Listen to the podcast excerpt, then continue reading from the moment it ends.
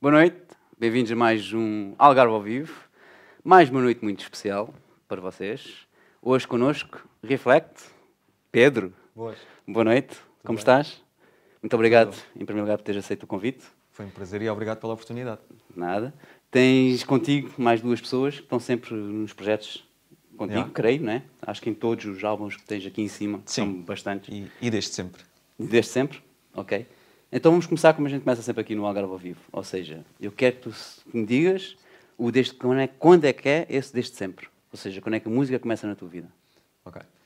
Então estávamos no início dos anos 2000 e na altura eu tinha bandas, curiosamente tocava bateria, portanto tinha uma banda de rock, isto na altura da Escola EB23, e um dos membros dessa banda, o Pedro, por acaso, como eu, emprestou-me um CD dos Mind the Gap chamado Sem Cerimónias. E na altura eu levei esse CD para casa e tinha ouvido algumas coisas de hip hop naquela compilação da República, portanto não, não era completamente desconhecido, mas foi esse álbum que me fez sentir que eu tinha ali um meio de expressar, se calhar, coisas que tinha cá dentro guardadas, muito válido e que poderia ser um canal para eu conseguir fazê-lo. Inicialmente para mim, quando comecei a escrever as primeiras letras, tenho coisas escritas de 2001, 2002, mas a minha primeira música gravada que está na internet, pelo menos que eu saiba, data de 2003. Portanto, esse foi o início do percurso. Mas isso como reflect. Exatamente. Mas já disseste que tinhas bandas anteriormente e eras baterista. Sim. Então a música começa na tua vida antes disso, então, não é? Sim, se recuarmos ainda então, mais... quando é que, exato, quando é que começa a bater, quando é que entra a bateria na tua vida e o porquê que decidiste também tocar e o que é que puxou para a música? Fui um bocado empurrado. Ah, ok. Isto porquê? Porque na altura eu cresci, eu nasci em Beja, sou lentejano, mas desde sempre que vivo no Algarve. E no Algarve comecei por viver em Alcantarilha, que é uma vila perto de Armação de Pera. E nessa altura, em que eu ainda não andava na escola dos grandes, em Armação de Pera, eu queria era jogar à bola, como toda a gente da minha rua e daquela idade naquele tempo. E os meus pais acharam por bem empurrar-me para umas aulas de música que havia ali no caminho entre Alcantarilha e Armação de Pera. E foi nessas aulas que eu tive assim um primeiro contacto. Aprendi piano e alguns instrumentos de percussão também, mas principalmente o foco era Ok. o piano. Mas depois foi uma coisa que eu fiz alguns daqueles livros de quando se começa a aprender órgão e piano.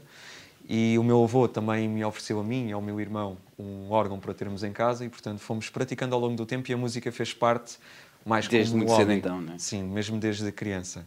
Mas daí a eu criar as minhas próprias coisas foi preciso depois este processo de crescimento.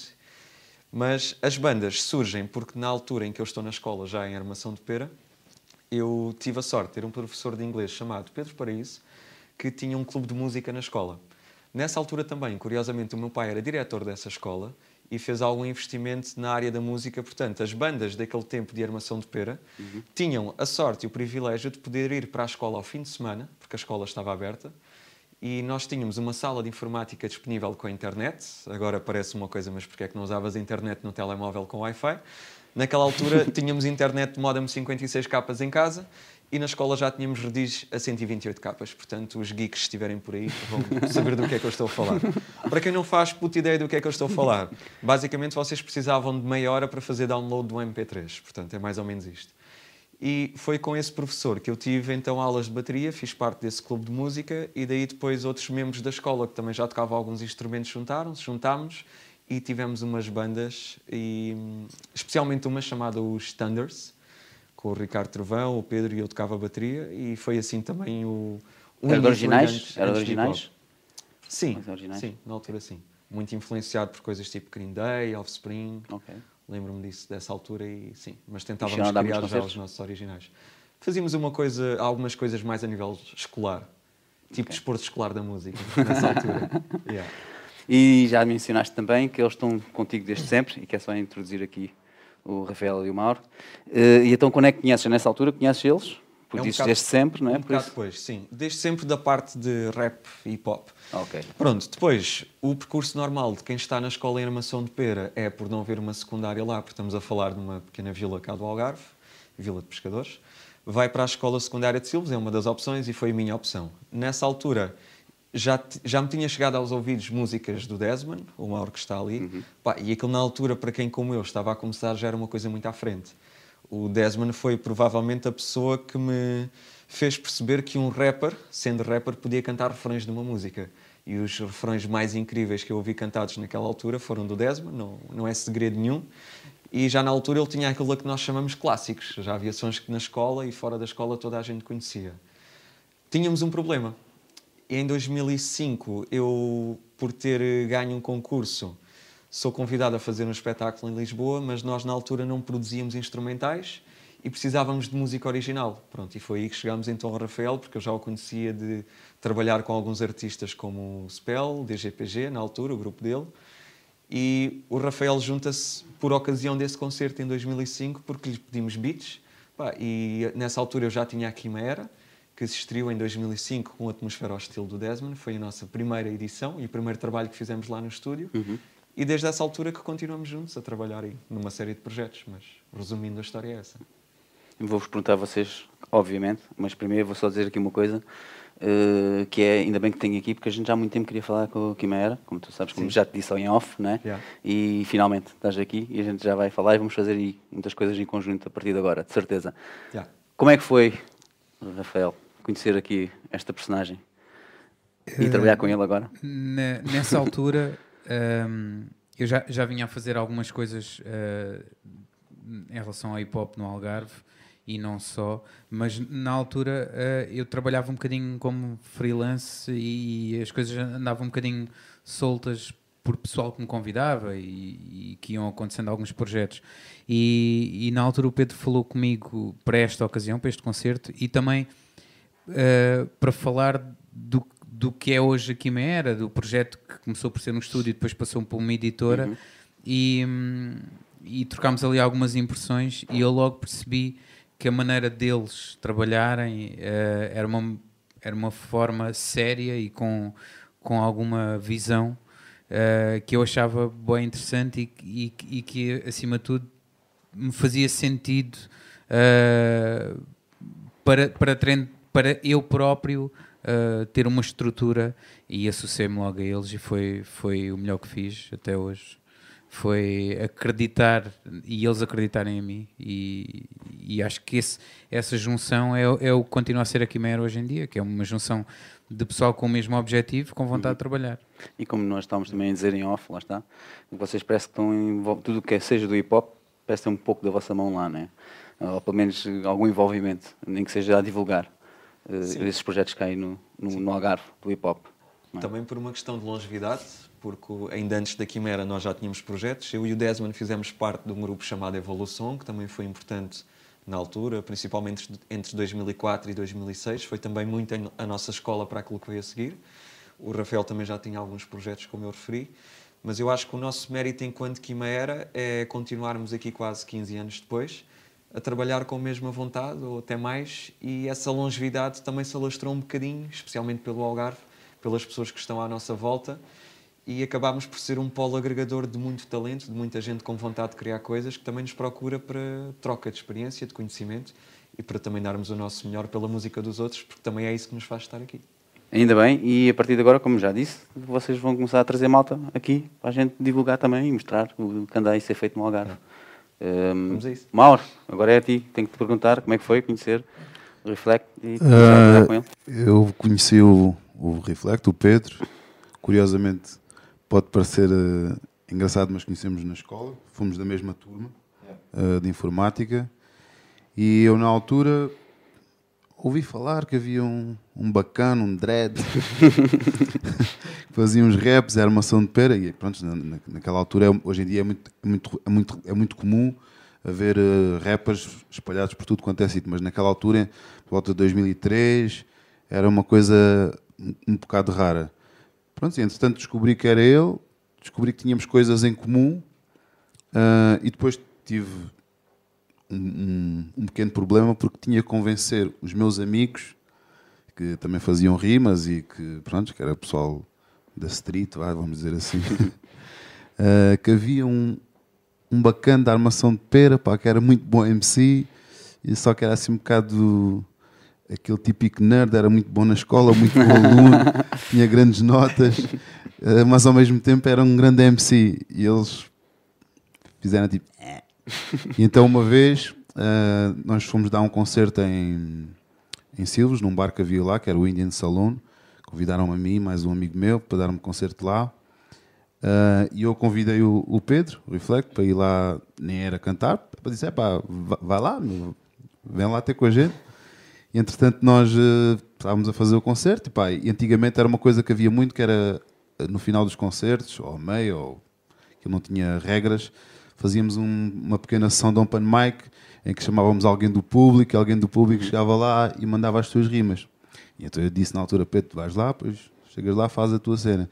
E até aquele momento ainda tinha amigos meus a dizerem: Epá, oh, vais me deixar o bacana fazer a cena. Eu sempre a dizer: Ah, deixa ele. E entretanto, Pedro chegou lá, chegou a vez dele, pegou no microfone e fez-se aquele silêncio na sala: tipo, epá. O que é que aquele nerd vai ali fazer? Não, mas foi um silêncio de, de ficaram todos estupefactos, tipo, epá, realmente, se calhar eh, tinhas razão. E entretanto, a partir daquele momento, to, todo o, o, respeito que eles tinham pela minha música também passaram a ter pelas coisas que ele fazia. E depois, quando, pronto, quando ele quis lançar a Quimera, a primeira pessoa com, com que ele trabalhou foi comigo. Fizemos um álbum, Atmosfera ao Estilo, e a partir daí estamos aí na estrada até hoje. Muito bem. Vamos voltar então para 2003. É uma data Bora. quando começa a aventura. O que é que temos aqui? O primeiro CD que temos aqui para mostrar. Okay. O último acto, não é? O último ato. Então tens sim. aqui. Este não foi o teu primeiro? Ou foi? Foi, foi? foi o primeiro foi. álbum, mas. Já quem... tinhas lançado outras coisas antes disto, não é? Já tinha algumas músicas soltas na internet, mas aqui o último ato até tem aqui um pormenor curioso que tem por baixo do nome o subtítulo em 1986 a 2007. Isto porquê? Porque na altura eu tinha alguns sons soltos que foram saindo na internet mas só, portanto, estamos a falar de entre 2013 e 2008, que foi quando este álbum saiu, existe uhum. aqui alguma diferença. E essa diferença tem aqui algumas coisas importantes que aconteceram pelo meio.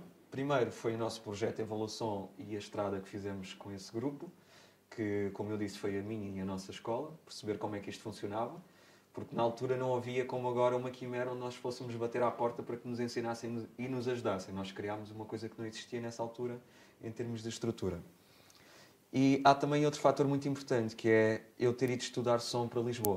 Portanto, entre 2006 e 2008 eu tive na Restart okay. e foi durante esses dois anos que aprendi a usar o material que já tinha em casa, grande parte. Portanto, fui buscar esse conhecimento, beber essa informação e o resultado disso é então este meu primeiro álbum, só depois em 2008.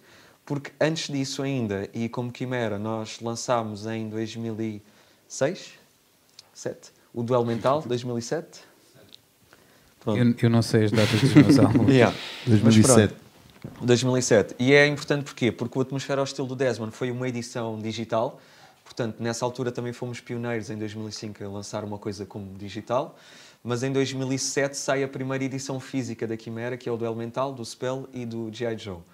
Portanto, eu também aprendi com todo esse processo de editar um disco, ter uma edição física, porque também ainda não tinha passado por isso. E foi depois já com essa maturidade acumulada que chego ao meu primeiro álbum. Uhum. Há muita música que as pessoas só ouviram quando o álbum saiu, mas também há alguns temas que eu fui buscar de todo esse percurso até à data e que incluí no disco. Portanto, daí eu ter essas datas e essa compilação e ele acaba por ser o meu best-of até àquela data. E a história é essa, do primeiro álbum. Perfeito, eu estava aqui a pensar, será que nós lançamos agora um, um desafio e oferecemos este CD para quem está a ver. Esse aí não podes oferecer, não, porque este, este felizmente esgotou, mas podes oferecer o segundo. o segundo, não é? Podemos oferecer o segundo. Demonstração. Ok, então, a primeira pessoa a responder, e tem que ser corretamente, não é? Em que escola é que tu andaste em Lisboa, que acabaste de dizer? Ok. A estudar som. Exatamente. Quem for o primeiro a responder, ganha um CD do Reflect. Que é este CD, que é o segundo álbum. Este já foi em 2007. 2013. 2013, desculpa. É. Fora, completamente fora. E, ok. Este tem quantos? Tem quantas músicas este? São 10 músicas. Ok. Tens alguma música deste aí que nos possas mostrar em vídeo? Em termos de videoclipe, tenho um videoclipe que foi o único que fizemos desse disco, sim. Ok. Qual? Chama-se Sala Troféus. Vamos mostrar? Que assim okay. as pessoas que tentarem descobrir e tentarem levar o CD também ficam já a ver o videoclipe. Ok. Estamos prontos, Luís? Se a gente meter aqui no play? Deixa-me só abrir aqui. Sim. Isto hoje estamos a, a testar este novo sistema. Vinham aqui destabilizar isto. Não, foi perfeito. Era o nosso sonho já há muito tempo, mas. Vai acabar. Ok. Estamos de volta? E como é que estamos de microfones, equipa? Falem comigo, se faz favor. Tá, tá, Temos tá, que fazer tá. aqui uma alteração de microfone. Estás-me a ouvir? Então pronto, perfeito. Vamos continuar. Ver se já temos aqui as respostas, ainda não, ninguém, respondeu. Mas a Natália Correia, que vocês conhecem bem, Sim, Lady eh, diz que gosta muito do, do casaquinho que eu estou a usar hoje.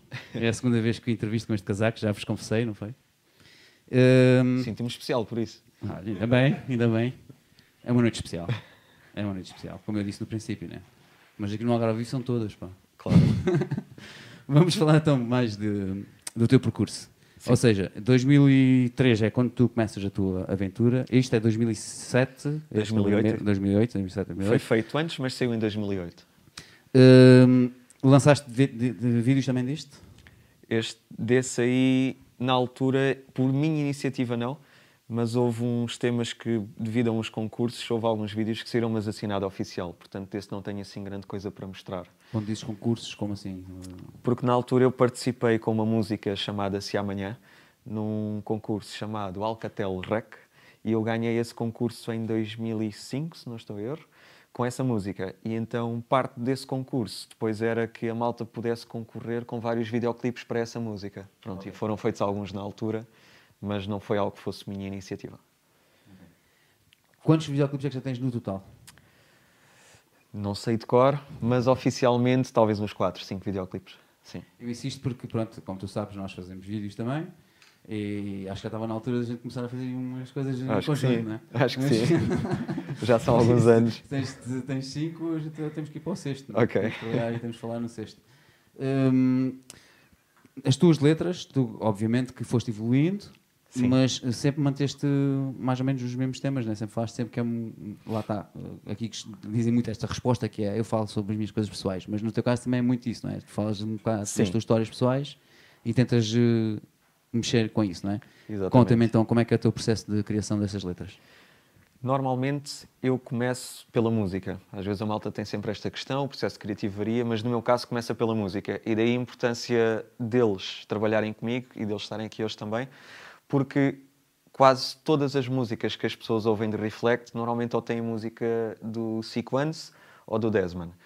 Isso é importante porquê? Porque como eu começo pela música, normalmente é o ambiente dessa produção instrumental que me leva para algum sítio.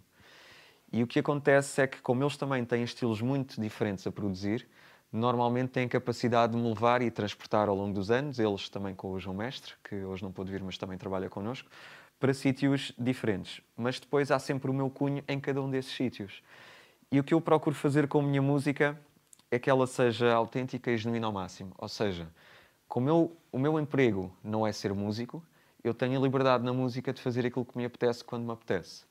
E a parte boa disso é que aquilo que eu faço, para mim, é algo que fez sentido no tempo em que eu criei essa peça, essa música. Portanto, é sempre reflexo daquilo que eu sou em determinado momento da minha vida, daquilo que eu sentia quando escrevi aquela letra, daquilo que um determinado instrumental me fez sentir. E isso faz com que a música tenha um cunho muito pessoal, muito de introspeção, e também não é por acaso o nome Reflect, vem precisamente Pois eu ia perguntar isso, então é daí Yeah. que vem o nome, não é? tem a ver com isso. Portanto, as músicas acabam por ser as minhas reflexões em cima de um instrumental com uma letra, gravadas e disponibilizadas ao mundo, seja como singles ou como discos. Se bem que depois, no caso de se fazer um álbum, há sempre um conceito que é trabalhado para além da individualidade de, de cada música. Mas essencialmente é isso. E como eu sou da Armação de Pera, também se nota uma forte presença do mar, da praia, do próprio Algarve nas letras que eu escrevo, porque é aí que eu vou beber também o meu crescimento, a minha inspiração, porque é isso que eu vejo todos os dias, é aí que eu vivo também. Portanto, tudo isso faz parte. Não fechado ao ponto de não ter olhos para aquilo que acontece à volta de mim enquanto pessoa, claro que também tudo aquilo que me chega do mundo à minha volta influencia esse processo criativo, mas sou mais focado em questões mais profundas, humanas e pessoais, porque acho que é aí que reside a chave para depois mudar o que acontece à nossa volta. E é em inglês o nome? Porquê? Porque és da armação de pera também e tem que ser, tudo em inglês para a malta perceber? Poderia Oh. ser. O nome tem uma curiosidade. Portanto, como eu já sou uma pessoa jovem, mas antiga nestas coisas, sou do tempo em que, para falarmos uns com os outros, utilizávamos o Mirk. Portanto, quem se lembra disso? E em 2001 eu registrei no Mirk um nickname. Acho que nos dias de hoje tens que explicar primeiro o que é que é o Ok. Mirk. O pessoal vai ficar confuso lá em casa, que é isso? Portanto, É algum jato Então- russo? Estão, estão a ver o Messenger do. Hoje em dia do Facebook. Pronto, antes disso ainda havia outro Do tempo da Messenger. pedra? Exato. E antes disso ainda havia o Mirk. Portanto, basicamente, nós para falarmos uns com os outros naquela altura, no início dos anos 2000, tínhamos que usar linhas de código para conseguirmos sequer entrar na plataforma e falar. Pronto, resumindo é isso. Mas já na altura tínhamos um nickname. E o meu nickna- nickname registado em 2001 já foi Reflect. Portanto, quando mais tarde surge o rap na minha vida, eu aproveitei esse nome. Porquê é que eu registrei esse nickname? Isto acho que vai ser a primeira vez que vou fazer a revelação pública. Boa, a gente gosta disso, E- Dirty Sock. Algarve Portanto, ao vivo. Isto é, isto é um exclusivo porque não quer resposta oficial. Nessa altura também, para ouvir música, toda a gente utilizava uma coisa chamada Winamp. Portanto, e... Ok. Eu ainda mas, usa. Mas pronto, tu, Brandão, és um caso à parte, já percebi. Não foi preciso muito tempo, não foi? Para chegares a Exatamente. essa conclusão. Exatamente. E na altura em que eu estava à procura de um nick para registar no Mirk, começou a dar uma música no meu Winamp de um projeto, aquilo até é uma música eletrónica, não sei se aquilo será trance, house, uma mistura disso, de um grupo chamado 3 and 1. E a música chama-se Reflect. Portanto, quando eu vi aquele nome e liguei com tudo o resto, fez todo o sentido, mas se aquela música naquele momento não tivesse tocado, se calhar eu hoje não seria o Reflect. Portanto, é essa curiosidade. Mas já pensaste em ser reflexo, por exemplo? Ser em português? Só para Sim, ser mas diferente? isso seria parecer Porque, alguma ah, marca. no- yeah, isso é uma coisa que no hip hop quase todos têm nomes em inglês. Porquê? Yeah. Se calhar porque quando os portugueses começaram, os estrangeiros, pronto, pondo tudo no mesmo saco, já cá estavam há mais tempo e se calhar era mais fixe e mais credível ter um nome em inglês. Mas tu não tens por- nenhuma música em inglês, não cantas nenhuma Não. em inglês. Não, é tudo em português, sim. Yeah. Mas se formos ver, hoje em dia já, já, já começa a ver ao contrário. Os nomes já são muito mais nomes em português.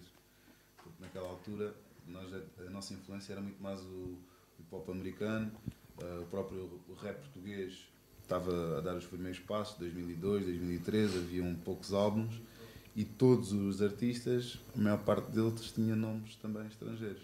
Yeah. Hoje em dia a tendência já é outra, já tens eh, muitos rappers com nomes portugueses, Sim.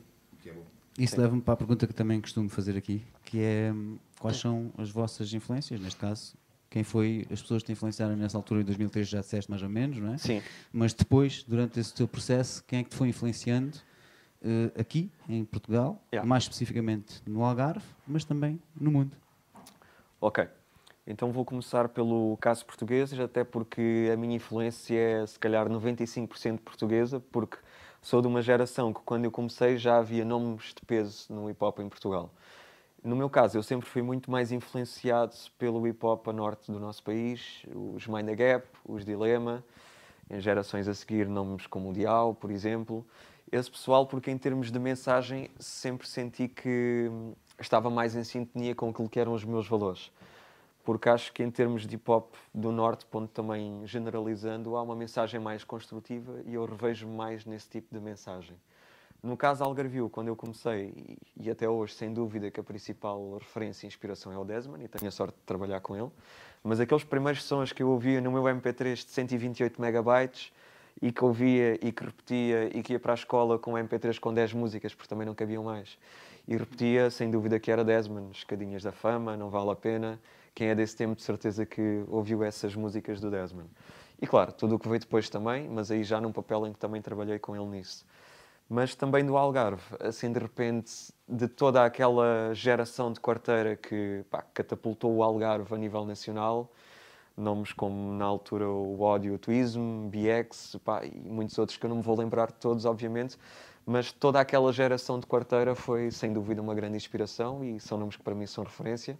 Tenho a sorte também de hoje em dia poder trabalhar com alguns deles e no fundo o hip hop que eu faço também é muito espelho daquilo que a malta sempre foi fazendo cá no Algarve, nomes mais próximos, mais distantes. Depois a nível internacional, pá, não sou grande consumidor de hip hop sem ser em português. Tenho se calhar esse déficit, mas também me dá outra vantagem, porque se calhar também conheço mais coisas depois em português, mas sem dúvida que a minha referência máxima é Eminem, desde sempre. É assim logo o primeiro que eu me lembro. Mas curiosamente, sou uma pessoa que, pá, também como disse, tive bandas de rock, punk rock na altura.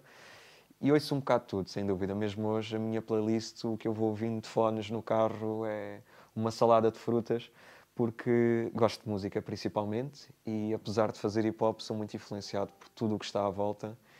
E não só isso se revê, ou melhor, isso percebe por aquilo que eu estou a dizer, mas também com o meu projeto ao vivo, porque nós, o nosso formato é um formato que nós chamamos híbrido, em que temos pratos e máquinas, vozes, mas também temos normalmente sempre guitarra elétrica e é um fundo, no fundo, é um apanhado de todas estas influências que eu fui tendo ao longo da minha vida. Mas assim, de nomes que me lembro agora, isto é sempre muito ingrato, porque há muitos mais, mas assim, de repente, estes sem dúvida que fazem parte da inspiração deste sempre. Pois, eu também costumo perguntar se eu fosse agora ao, ti, ao teu, ao teu telemóvel, né? Yeah. ver o que é que andas a ouvir. Sim. E, normalmente, quando temos convidados aqui do hip hop, eles ouvem muito hip hop. Tu és um caso um bocado particular, porque não, por acaso, na tua, Ouço no Spotify, se for o teu Spotify, tens muito hip hop, mas também tens muito de outras coisas, né? Sim, ouço muito Spotify. hip hop. Eu sei que vocês estão a reclamar. Yeah. Spotify. Spotify. Oh. Ouço muito hip hop, mas tenho, Ele vai mostrar agora o tenho Spotify muitas dele. outras coisas. Posso aproveitar para fazer aqui um bocadinho de publicidade, portanto, a quem quiser seguir o meu trabalho aqui no Spotify, tem aqui as minhas edições para depois poderem descobrir, para, além destas que. Para além destas, sim, sim. Ele está a Para além destas que... que... já falámos, aqui alguns, alguns temas em destaque, pá, mas se formos aqui à minha, às minhas músicas curtidas e nada mais real e, e humilde do que isto, por exemplo, na- nesta semana estava a ouvir o álbum do Plutónio e houve aqui alguns temas que eu gostei muito. Aqui do Algarve, o Subtil e o Britex também lançaram músicas recentemente, também estão aqui na minha playlist. Wastes, Mind the Gap, Diogo Pissarra. Pá, há aqui tudo um pouco a nível musical e de géneros. Perigo Público lançou também o álbum, que vai estar cá em breve, já sei, aqui com o Rafael. Mas depois vamos aqui para coisas tipo Olafur Arnold, que é música clássica, digamos assim, Billie Eilish, pá, etc, etc. Portanto, gosto de música. Basicamente é isso. Pois, mas é isso que eu estava a dizer que era, que era curioso. Que Yeah. todos os outros convidados que nós temos aqui do hip hop, não é que não ouçam, eles também dizem que ouvem, né? mas se a gente abrir assim como abrimos agora o teu, Yeah. vemos que pronto, a maioria é hip hop. Tenho aqui outros dois projetos teus. A Gata. Fala-me Sim. sobre isto. Ok.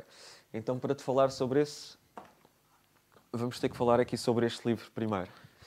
Este livro de mim para mim acontece, infelizmente, mas depois tudo o que tem a ver com este livro é um felizmente na minha vida. E porquê? Em 2009 eu fiz o concerto de fiz um concerto do meu primeiro álbum Último Ato no Teatro das Figuras em Faro e nesse concerto levei pela primeira vez um grupo de dança que fez parte desse espetáculo chamado Oh My God Family. Esse grupo na altura era composto pela Carolina, pela Mariana e pela Andrea. E o que aconteceu foi que continuámos a trabalhar em conjunto e, e os Oh My God Family acompanharam-nos durante alguns anos e, e a Mariana continua. Mas Quem é que fez a capa? Vou, vou, vou chegar lá, mas sim, se eu me esquecer, depois lembra-me. Pronto, e a história deste livro é que a Carolina Tendon, que é a autora dos textos que fazem parte dele, foi, minha namorada na altura. Pronto, entre 2009 e 2014. E esta história termina em 2014 O porque namoro ou... a história, porque a Carolina Tendon teve uma situação de saúde repentina em que basicamente ela estudava medicina veterinária em Évora e uma noite foi-se deitar e não acordou mais. Portanto, teve uma morte súbita devido a uma coisa chamada embolia pulmonar bilateral e pronto. Como é que chegamos ao livro? Chegamos porque ela tinha o sonho de um dia lançar um livro com os textos dela e eu, sabendo disso e tendo muito dos, muitos dos textos que ela foi escrevendo ao longo desse tempo e conhecendo eh, a família da Carolina e sabendo que ela tinha muita coisa até à data em que nos conhecemos, decidi fazer este trabalho de compilar esses textos e lançar este livro.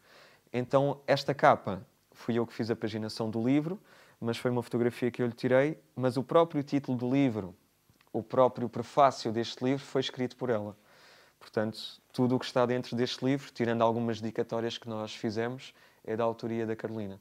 Na altura em que eu fiz apresentações deste livro, as pessoas diziam muito o livro do Pedro, o livro do Pedro. Eu percebo, fui eu que acabei por editar este livro, com a ajuda que tive, e eles também fizeram parte dessa tour que fizemos a nível nacional. Mas é e será sempre o livro da Carolina porque tem os textos dela e felizmente que ela se cruzou comigo e connosco e pudemos dar forma a este sonho. Daí como é que chegamos ao Gata? Depois de fazermos um ano de apresentações deste livro pelo país, pá, eu achei mas se ainda quiseres deixar uma coisa sobre o livro. Quer, quer que deixe uma cópia. Agora tens de deixar uma cópia connosco. Ok, está bem. Não é? Depois de uma história dessas. é- Vou, vou é tratar o mínimo, disso. não é? Pronto, e foi uma história que, que acabou por ter eh, algum impacto a nível nacional, porque eu já era minimamente conhecido por causa da música, a Carolina por causa da dança, e, e foi uma história que, que chegou muito para lá daquilo que poderia ser o alcance normal que nós teríamos. Felizmente porque os textos dela tiveram essa visibilidade, infelizmente porque já não pôde ser a Carolina a apresentar este livro. E fui eu que assumi esse papel e essas Ainda apresentações. tens este livro à venda? Só através do site da Quimera, neste Ok. momento. Pronto, na altura teve nas lojas por aí, algumas livrarias do país. Mas ainda tenho algumas cópias. Se a gente quiser comprar, pode ir ao site da Sim, Quimera. no site que da já Quimera. vamos mostrar daqui a pouco. Já Sim, mostrar também. depois também posso mostrar como é que fazem. E no final dessa tour, nós cruzámos com muitas pessoas, porque normalmente quando íamos até uma terra, eu procurava que houvesse sempre alguém com ligação a essa terra para fazer parte da apresentação e normalmente esse convidado dizia algum texto deste livro. E eu senti que se nós não registássemos de alguma forma essa tour que fizemos, aquilo iria perder-se no tempo. E a forma que eu encontrei de fazer esse registro foi através de um álbum. Porque como nós somos uma editora e temos um estúdio e tenho músicos e tenho a sorte de trabalhar com muita gente talentosa, o que nós procurámos fazer foi, durante um verão, no verão de 2015, depois, depois das apresentações, termos algumas horas nesse estúdio para trabalhar neste álbum. Portanto, isto é a versão, acaba por ser um audiobook do De Mim para Mim, com as leituras de alguns textos, com essas leituras musicadas. Tem aqui produções musicais destes, destes dois, por exemplo. E aqui até a capa deste disco, que também há bocado estavas a perguntar se tinha Sim, sido por acaso Rafael. tinha-te perguntado e Pronto, foi. foi e é da que autoria perguntei quem é que, quem é que fez Yeah. isto, não é? da autoria da Carolina Rocha, que foi colega da Carolina em medicina veterinária que hoje em dia é veterinária e nossa amiga. Portanto, aqui acabou por haver essa sorte no meio do azar que foi esta história, mas a sorte de termos este material para trabalhar e poder dignificar a memória da Carolina e, no fundo, eternizá-la nestas duas peças que, que fazem parte do meu percurso mais pessoal, mas que também fazem parte da história da Quimera e daquilo de bonito que nós conseguimos construir ao longo do tempo. Uma história bonita, dentro da coisa. Não tão bonita que foi o que aconteceu, não é? E agora, para pôr um pouco um bocado mais leve, eu quero fazer o desafio lá para casa. Ou seja, eu tenho uma t-shirt do Algarve vivo para oferecer. Luís, eu vou-me levantar aqui e vou buscar a t-shirt, está bem? Tens que falar mais hoje, Luís, não estás a falar nada.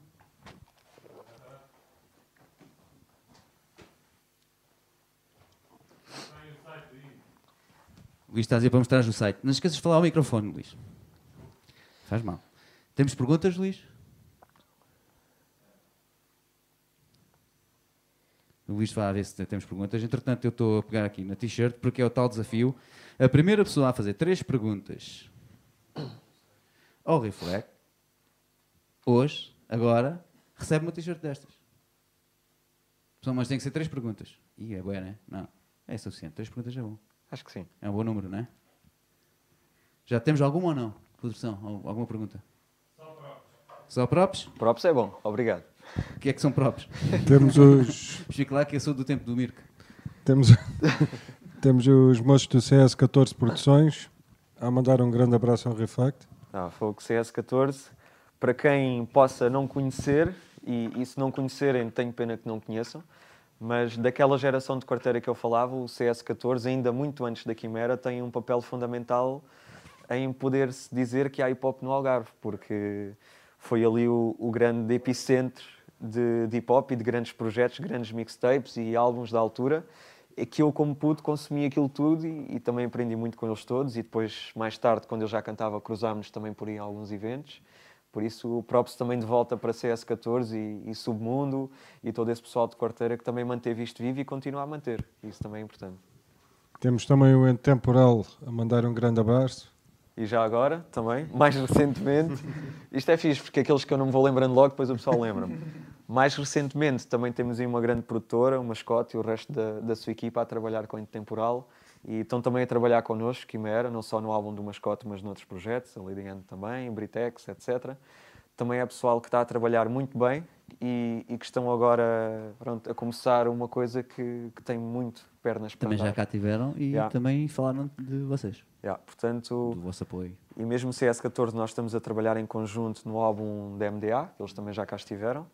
Pá, e, e o que nós aprendemos ao longo do tempo, e, e resumindo aqui um bocadinho, é que se trabalharmos em conjunto, estamos aqui na mesma região uns ao lado dos outros, se utilizarmos o melhor de cada casa e construirmos coisas, vamos ser mais fortes e Essa ainda bem que vocês ponto que existem. podias ter feito para a nossa pergunta-chave, que é... Tem os bifes, man? com quem é que tu, vocês têm bifes? Conta-me lá, se não tens bifes com ninguém, quem é que tem bifes aí no Algarve? O que é que se passa aí? Algarve Talhos? Pá. Luís, tu é que costumas de fazer esta pergunta bem, faz lá.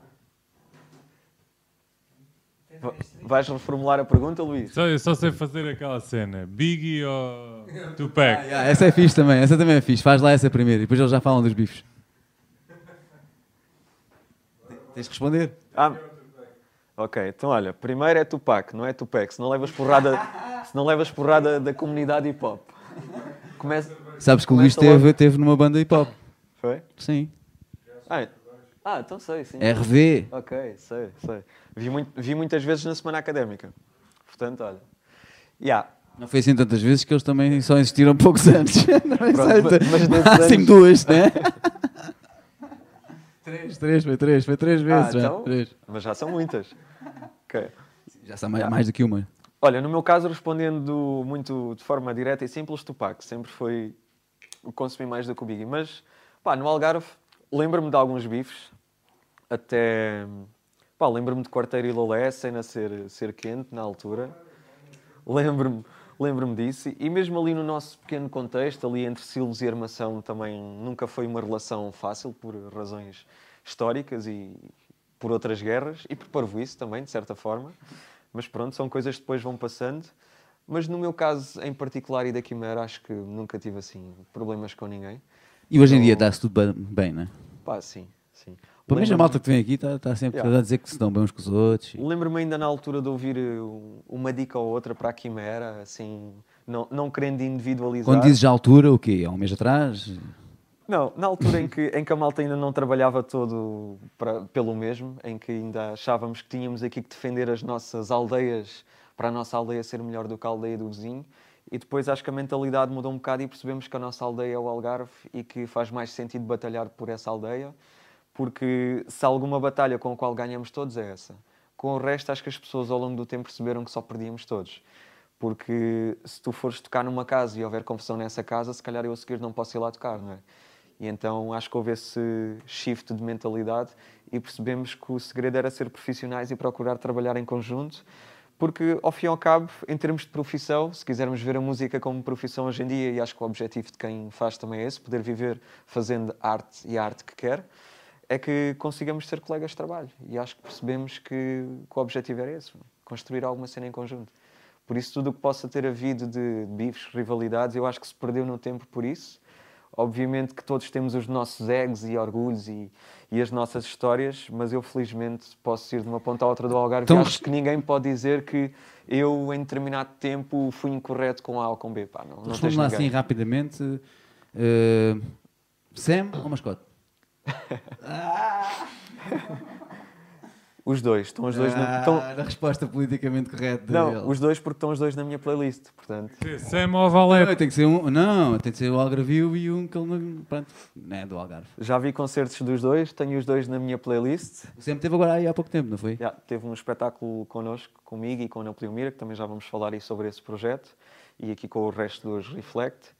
Por isso, pá, em estúdio já trabalhei com o mascote, com o Sam em estúdio ainda não, portanto, se tiver que escolher um, escolho o mascote que já apostou em mim. Sim, é que é. Mas, também vamos, mas também vamos fazer aí mais algumas. Temos aí umas ideias também para, para chatear o Sam, mas fica aí para outra oportunidade. A gente mandou-lhe uma. A gente não, nós. Mandamos-lhe uma mensagem Yeah. para ver se ele queria. Quando ele teve cá, nessa altura, para ver se ele queria. Ainda falamos com o Biex também para ver se, era- se ele ainda falava com vocês e Yeah. tal. Para ver se ele fazia aqui um Algarve ao vivo. Que era engraçado tê-lo aqui também, não é? Por isso fica agora nas suas mãos. Está bem? já. Trata disso. Mas eu já falei. Já falei. Aliás, isto, isto já foi mencionado no, no Três Pancadas, no podcast que eles têm, que O Sam no Algarve ao vivo. de fazer, eh, não, mas de fazer um três pancadas na Quimera, portanto, se calhar depois podemos aproveitar É e, e fazerem um intercâmbio. Por isso. Isso é entre vocês. Eu estou a falar do Sam no Algarve mesmo- ao vivo. Também devia ter sido mencionado lá. E mesmo vocês têm depois de fazer lá algum programa no nosso estúdio. Fazemos, sim, senhora. Devemos de combi combinar gosta de fazer isso. cenas. Yeah. É, Luís? Boa. Luís, mete o microfone, senão as pessoas lá em casa não ouvem. Todo o gosto. E queres dizer porque é que é tudo blazer hoje? Eu estava cheio de vontade. Queres que eu diga, não? Não. Vamos então falar deste eh, Napoleão Mira. Yeah. 12 canções faladas. Fala E um disto. poema desesperado. Exatamente. Ok, então como é que chegamos aí às 12 canções faladas e um poema desesperado do Napoleão Mira? Na altura em que eu decido passar para áudio alguns textos do De Mim para Mim da Carolina, a primeira pessoa que eu me lembrei para dizer um texto daquele livro, o Foi Chuva, foi o Napoleão Mira. E porquê? Porque ele já tinha estado na Quimera, ele vive no Algarve, portanto, para quem não souber, é o pai do Sam da Kid, daí termos feito a ligação. E ele já tinha ido à Quimera gravar na altura para uma amiga em comum, para o Dino de Santiago, para, para o álbum dele, e gravou um, um excerto de, de spoken word. Pá, eu na altura gostei muito do que ele fez e aquilo ficou-me, e quando surgiu a oportunidade desafiei o Napoleão Mira. Quando ele vai gravar esse texto do De Mim para Mim, levava um poema no bolso e pá, no final da gravação pediu-nos, já que estamos aqui no estúdio, deixa-me gravar aqui um texto.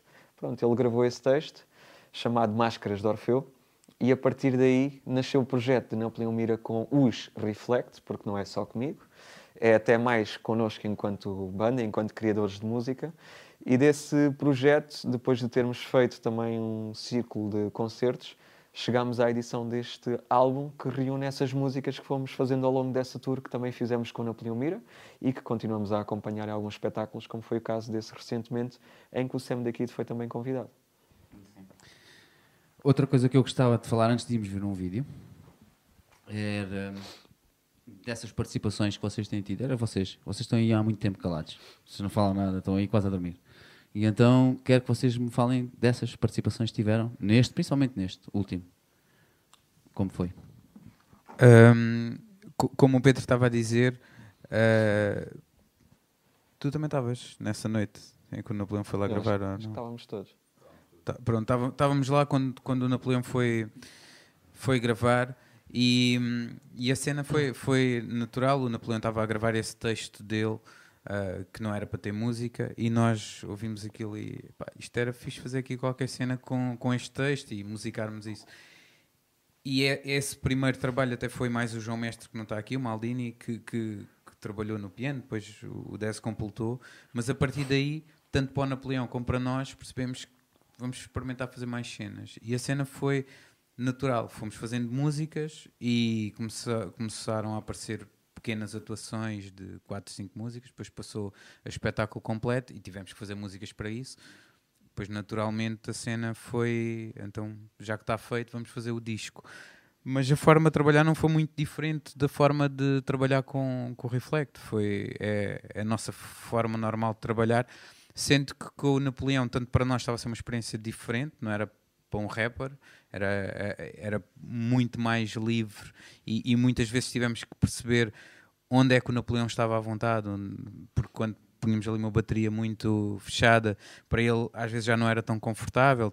Tivemos que nos adaptar um bocadinho e ele, e ele rapidamente, apesar de ter quase 60 anos nessa altura, eh, tornou-se mais um rapper ali na Quimera e a forma de trabalhar dele foi, foi bem fácil de apanhar. Foi curioso, por exemplo, Napoleão foi. Não está a dar esse microfone. Ok, e agora já me ouve? Estava a dizer que foi, foi curioso porque o Napoleão, ah, quando estávamos na, na produção do, desse disco, do 12 canções, convidou-nos para ir, para ir à, à sua casa em, em Entradas, no, no Alentejo, fazer um, um retiro musical, vá, digamos assim, e foi uma, uma experiência muito, muito engraçada enriquecedora. E, e lá criamos duas ou três músicas, mas acima de tudo foi uma, uma experiência que pelo menos eu nunca tinha tido, ir especificamente para um sítio só para fazer aquilo.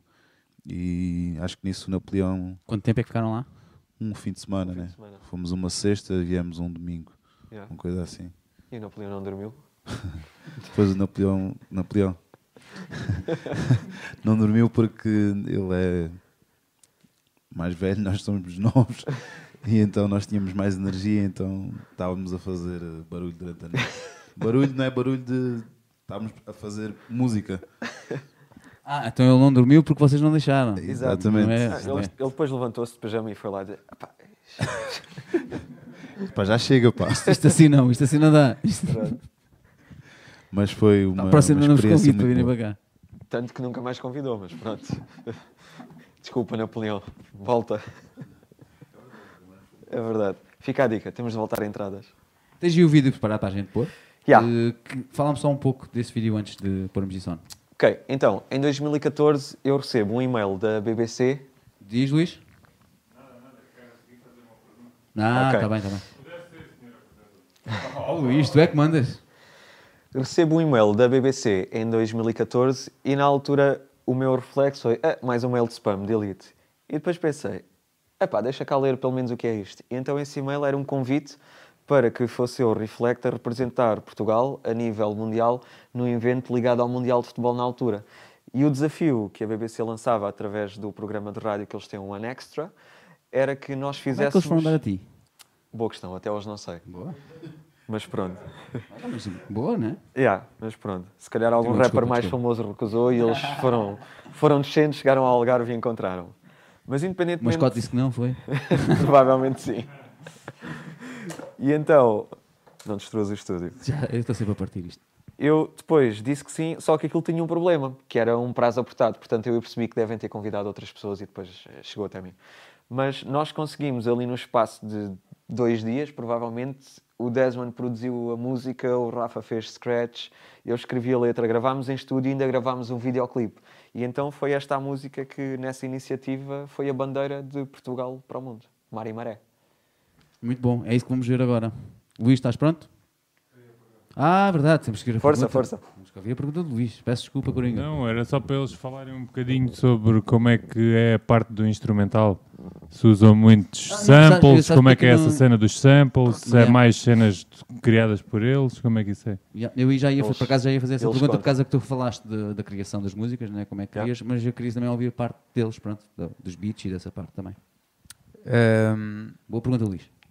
O meu processo ao longo de. fez este ano 20 anos. ah, tem, tem-se alterado um pouco, mas a base continua a mesma. Eu, durante muito tempo, ah, utilizava samples para tudo ah, e, e depois cheguei a um ponto em que comecei, acho que comprei o meu primeiro sintetizador para fazer baixos, para adicionar os baixos aos samples que usava.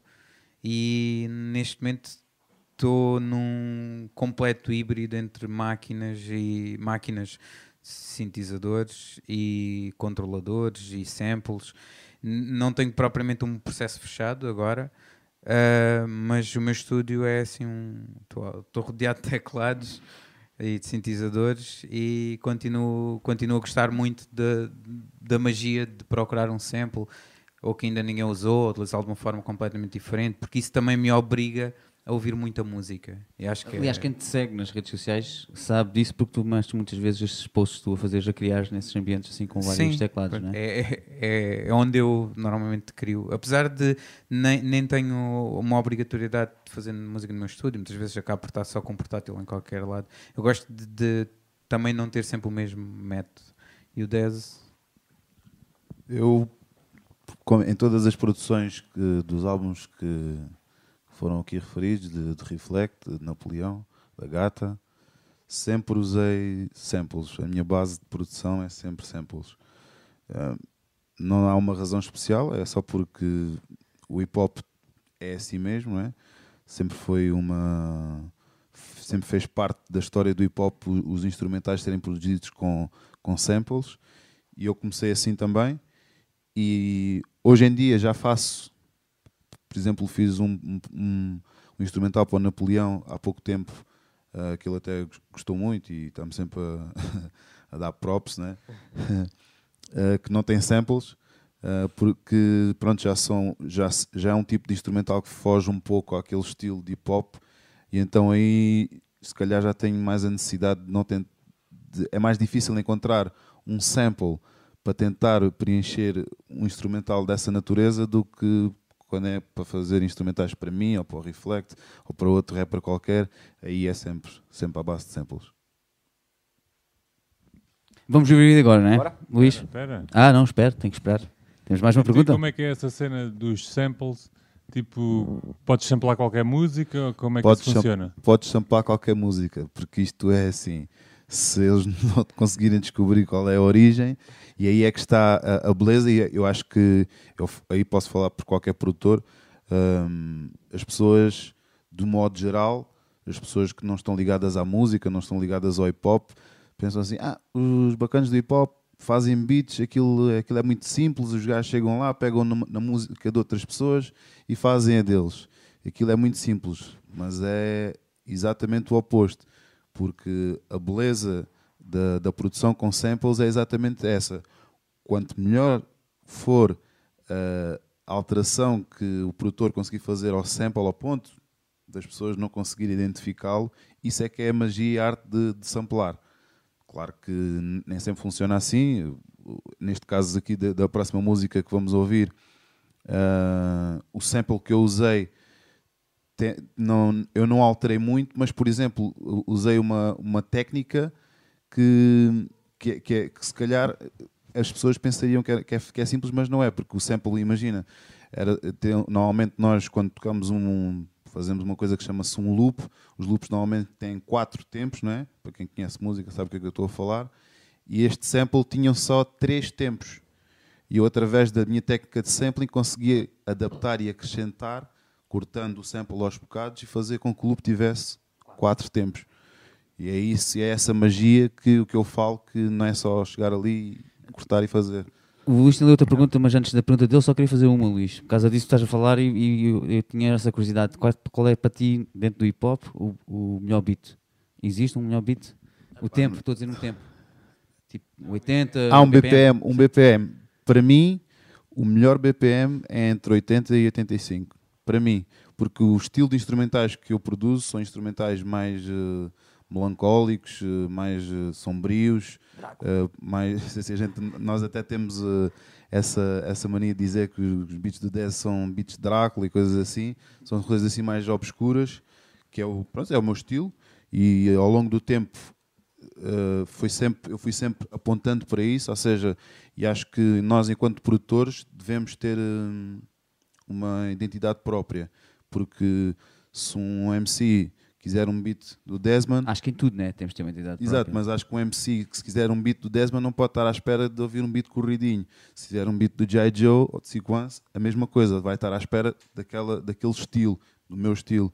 E então eh, acho que Acho que isso até é o mais difícil, né? é, é conseguires criar a tua isso. identidade é, é o mais, é o mais difícil. E então, eu ao criar a minha identidade, comecei também a descobrir que os meus beats estavam sempre a cair naquele tempo. 80, 82, 84, 80, 82, 84. Mesmo agora, quando se fizeram um, um instrumental da moda de, de trap, também é de um tempo mais lento. Que, mas não existe um, um tempo perfeito. Acho que cada MC tem os seus próprios gostos e, no meu caso, meus gostos recaem mais para aí. Qual era a pergunta, Luís? Não, não era pergunta. Eu fiz essa pergunta mesmo porque já tentei uma vez fazer, né? E não foi fácil, é lixado fazer aquilo. Por isso é que eu perguntei como é que fazem essa cena. Se- é- é- é- ainda, Mas já há, muitos, já há muitos vídeos no YouTube a explicar, não é? Sim, sim. É, ainda em relação à cena do sampling, há uma coisa que, que eu costumo, principalmente para quem não, não está familiarizado com, com o processo, ahm, o sampling para mim, eh, e como eu estava a dizer há bocado, é uma forma de eu ouvir muita música que, não tem nada a ver com, com hip hop, porque como, como estamos sempre à procura do, da perfeita repetição, do sample perfeito, da, do loop perfeito, Uh, vamos dar com muitas outras coisas e vai-nos abrindo muita mente a nível musical, vamos aprendendo muito com outras bandas. E, e eu, eu, para mim, não há regras, atualmente não há regras. Antes tinha essa cena de, pá, pelo menos ter 20, 20, 20 anos para trás. eh, neste momento não há regras, há músicas conhecidas sampladas que são de músicas do ano passado.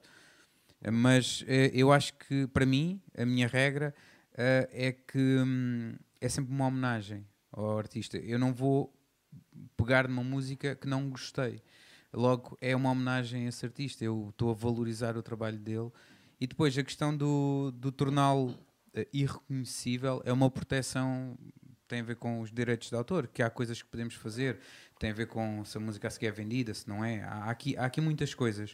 Uh, mas de qualquer forma há sempre esta proteção, que é destruir completamente o, a lógica como uma música original foi tocada, tirar de tom, uh, mudar o tempo, cortar, e isso são tudo técnicas para nos protegermos enquanto produtor desse reconhecimento, mas num mundo perfeito isso nem seria, porque a minha música a partir do momento em que sai, eu não me importo nada que outra pessoa venha e sample a minha música, reutilize e dê uma nova cara à minha música. Sim, mas quando, quando assim o é, não é? Ou seja, quando dá uma nova cara. Agora, Sim. Eh, o problema e os direitos também vêm, acho que surge um bocado por causa também desse problema de que é usarem o, o que é teu e simplesmente dizer que é mas, dele. Mas isso agora com as, com, com as Uh, com as plataformas, Sim, isso acontece, uh, uh, acontece de uma forma muito mais organizada. Alguém vai receber pelo trabalho que tu estás a fazer. Aliás, nós só por este vídeo que já pusemos já temos os alerts. É sinal que a Quimera está a trabalhar bem. É, é, é. Então não mostramos mais vídeos nenhum, acabou-se. Agora também já está, já está. Falando disso, vamos já mostrar o vídeo. Acho que está na hora. Ai, Luís, das cabo de mim hoje. Mais uma pergunta de ignorante. Não? É? Ah, está bem, então assim. Gosto de saber, já que eles estão aqui. Não, essas perguntas eu gosto. Força. Escuta, tipo aquela cena que o pessoal usa todo, aquele MPC, né? Sim. Os sons que estão lá, é, que sons é que são aqueles? Tu é que metes lá aqueles sons ou como é que isso não, funciona? Não, a MPC é, é, é, trabalha com samples, ou seja, tu, tu pões, aquilo tem uma entrada de som e tu gravas lá para dentro, para a memória que aquilo tem, uh, um áudio. E a partir daí tu podes manipular e cortar e fazer todo este processo que nós estamos a dizer. Uh, esse som, ou seja, é uma máquina que vem vazia, mas aquilo também é possível fazer com o computador. E... Eu tenho uma história engraçada com, com os MPCs porque quando eu comecei a, a, produzir, eu comecei a produzir num, num programa que era o que era e hoje em dia provavelmente é um dos mais populares, que é o Fruity Loops. E então eu comecei a fazer os primeiros instrumentais no Fruity Loops, aprendi o Fruity Loops de trás para a frente, sabia o Fruity Loops de trás para a frente, mas tinha sempre aquela ideia de que um MPC é que era, porque sempre ouvia falar dos grandes produtores, uh, o, o DJ Premier, Dr. Dre, em Portugal o Sam daqui, do mundo, toda a gente usava MPC. Eu tinha aquela curiosidade sempre que queria que ter uma MPC.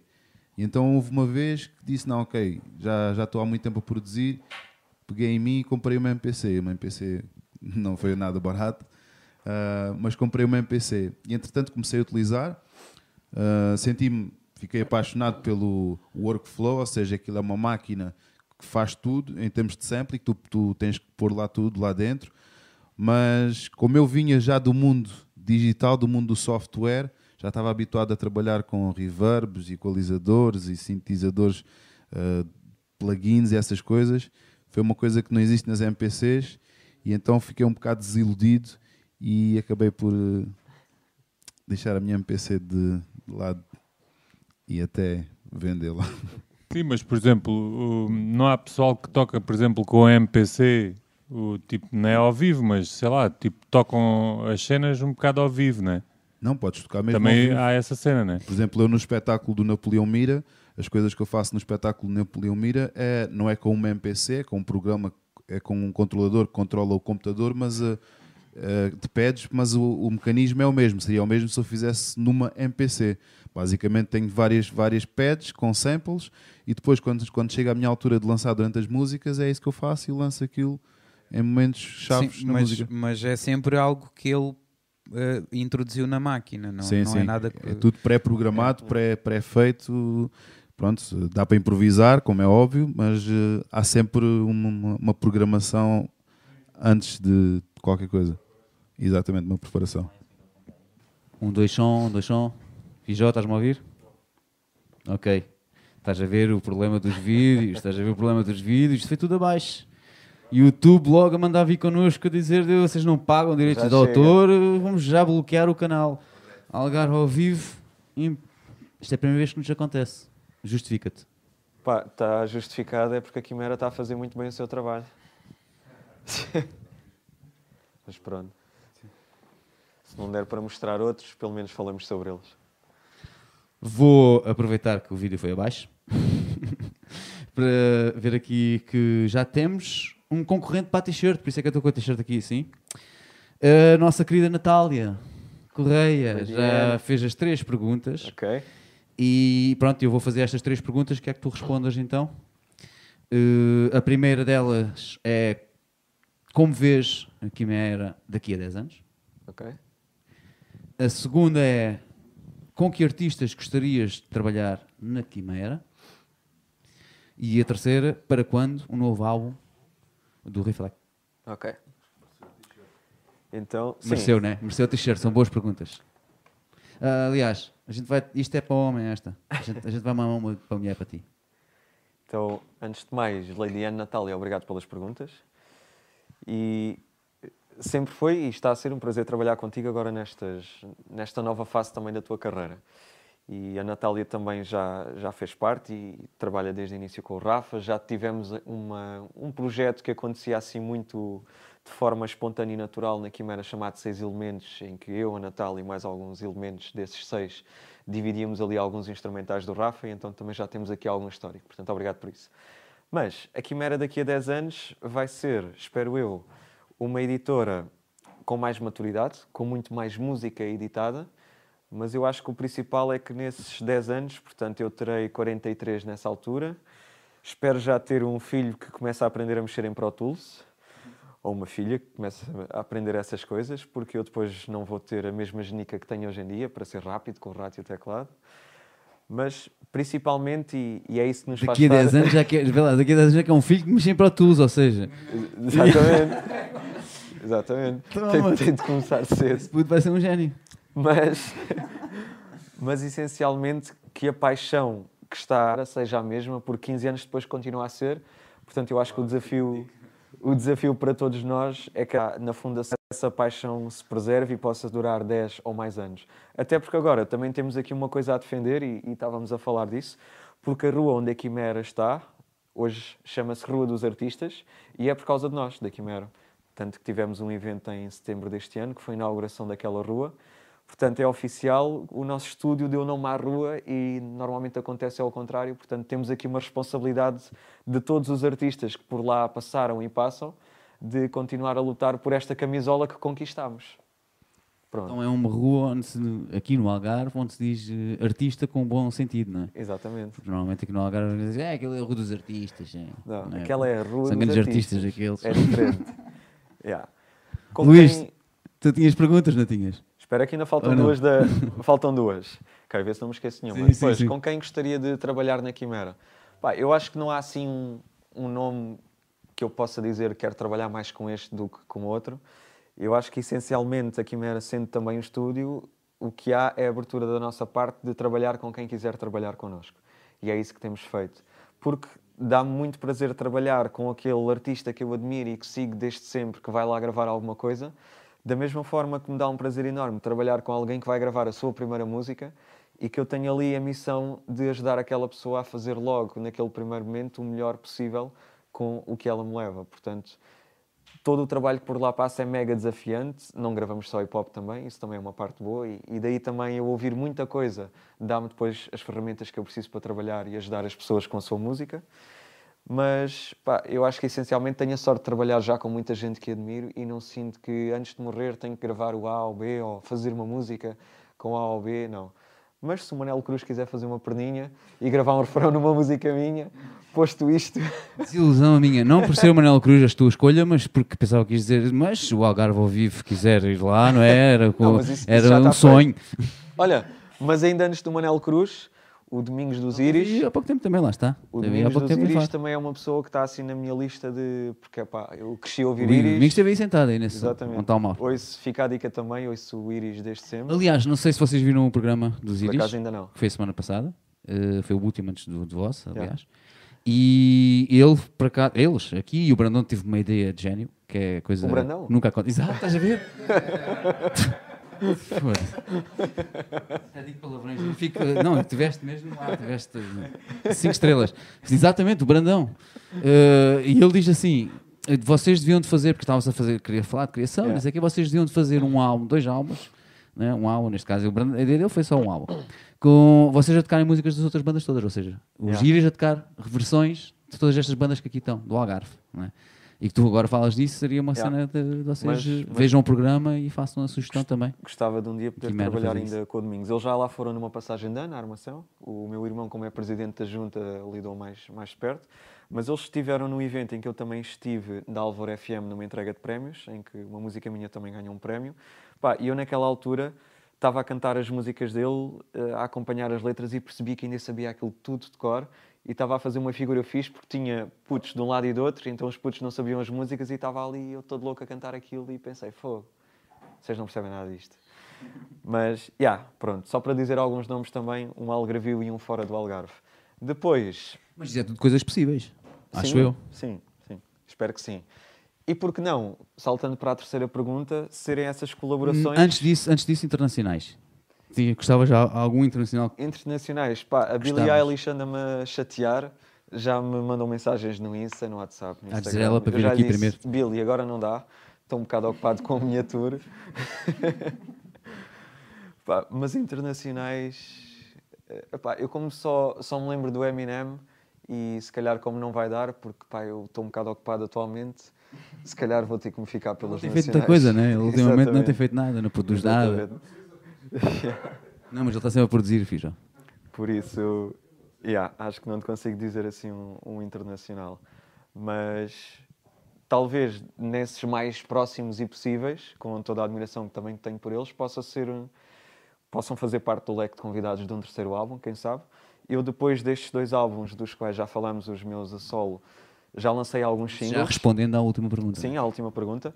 Já lancei alguns singles depois disso e a minha ideia é juntar esses singles que eu tenho lançado, fazer mais algumas músicas novas e fazer um terceiro álbum. Para quando? Quando a inspiração me permitir e eu gostava muito que fosse depois de tirar o aparelho para poder fazer concertos à vontade. Portanto, está aqui Afeta? este- Afeta? Sim, há aqui esse, esse impasse. Brandão, Faz feedback? Olha, Brandão, as piadinhas já, Brandão. Yeah. É isto que a gente tem que aturar. O Maldini não veio, mas temos o Brandão. Maldini, esquece. Brandão, menos, menos. o Pijó está a dizer. Calma aí, pergunta. temos a, a Natália, que ganhou a t-shirt, diz a dizer, está a defender o Brandão, para deixarem o Brandão da mão, que ele é bué da fixe. Alguém tem que defender o Brandão. Tem que sempre haver alguém. Não, não há defesa possível. Ok. e acho que respondi às três. Portanto, não há data, mas vai acontecer. Sempre sem. Né? Yeah, Sempre. 100%. Ah, e achas que nos dias de hoje, com esta forma de vender música que agora está, faz sentido lançar um álbum? Se tu tiveres um conceito onde possas pôr lá dentro o conjunto de músicas que queres lançar, sim.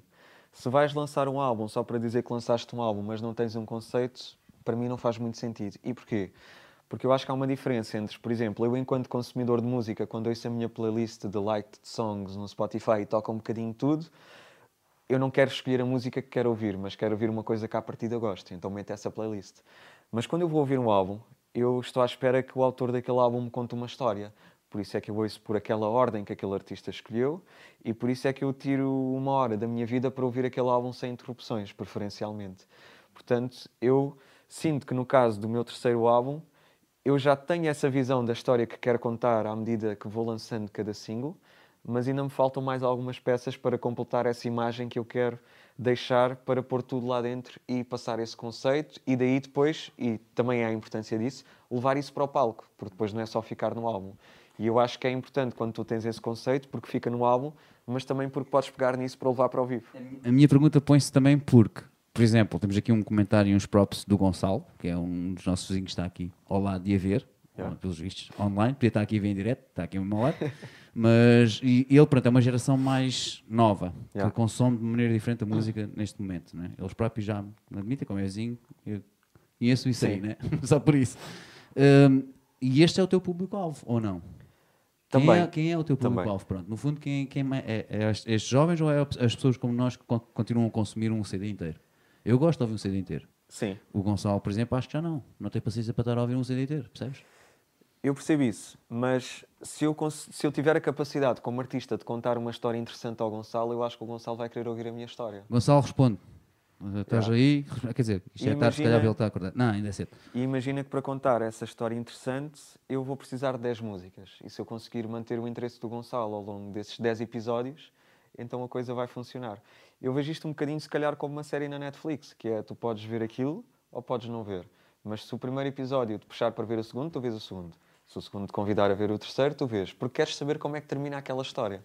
Eu acho que se tu tiveres uma boa história para contar, tu vais conseguir que as pessoas ouçam o teu álbum. Eu acho que o problema é que muita das, muito daquilo que sai em álbum hoje em dia não tem uma história assim tão boa para contar. E acho que o desafio para nós artistas, incluindo eu, estou-me a pôr também nessa posição, é isso, é, é termos uma história interessante para contar. Então, e neste próximo álbum que vais, e que estás a dizer que estás à espera um pouco de inspiração, que tipo de história gostavas de contar? Esta história começa onde termina. E, e, aliás, isto já aconteceu no meu segundo álbum, ou seja, a primeira coisa que se ouve no início do meu segundo álbum é o final do primeiro. Portanto, eu já tenho aqui o objetivo de manter essa linha e de começar o meu terceiro como acaba o segundo.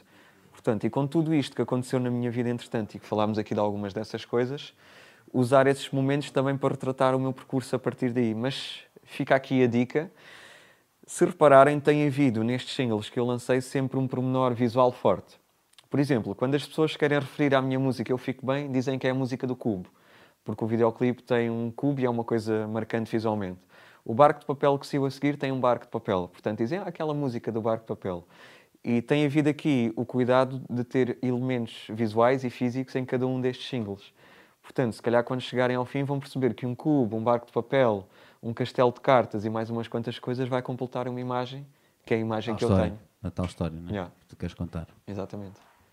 Muito bem. Temos mais perguntas, Luís? Aí online? Já agora o Gonçalo já, já teve reação? Eu tenho. Tu tens? Tu tens Sim. perguntas, sim. Força. Queria saber como é que é o espetáculo ao vivo. Ok. O que é que podemos esperar? Desculpa, é porque houve aqui um problema no micro. Ah, a, a pergunta é como é que é, ou como, como é como- o, o que é o vosso espetáculo ao vivo, Ok. não é? No fundo é isto. E para além dessa pergunta, eu ponho também mais uma, que é para quando, então, um espetáculo que a gente possa realmente ir apreciar. Ok. Em termos de espetáculos, também houve aqui um grande crescimento da nossa parte, mas aqui com foco no projeto Reflect. E houve aqui um fator preponderante neste percurso que foi o ano de 2014. Foi o ano em que aconteceu, que aconteceu à Carolina e que fizemos o livro de mim para mim. E nesse mesmo ano eu realizo outro sonho, esse meu, de fazer um concerto ao vivo com uma orquestra. Graças à aposta que o mestre João Pedro Cunha fez também no nosso projeto, conseguimos ter esses arranjos. Ele orientou, dirigiu a orquestra e fizemos esse primeiro espetáculo de Reflect com a orquestra, que era um, um sonho que eu tinha. Porque lá está, eu venho de influências e, e se calhar eu passei tardes na minha sala a ouvir o SNM dos Metallica, para quem conhece esse disco, um- os Metallica com orquestra sinfónica, e eu vi aquilo tantas vezes que se calhar um dia virei rapper e inconscientemente queria fazer aquilo com a minha música. Portanto, e consegui fazê-lo nesse ano.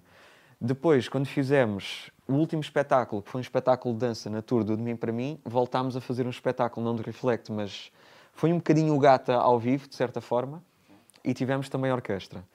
Em 2016 fizemos um concerto com a orquestra ao ar livre em Armação de Pera, portanto jogámos em casa.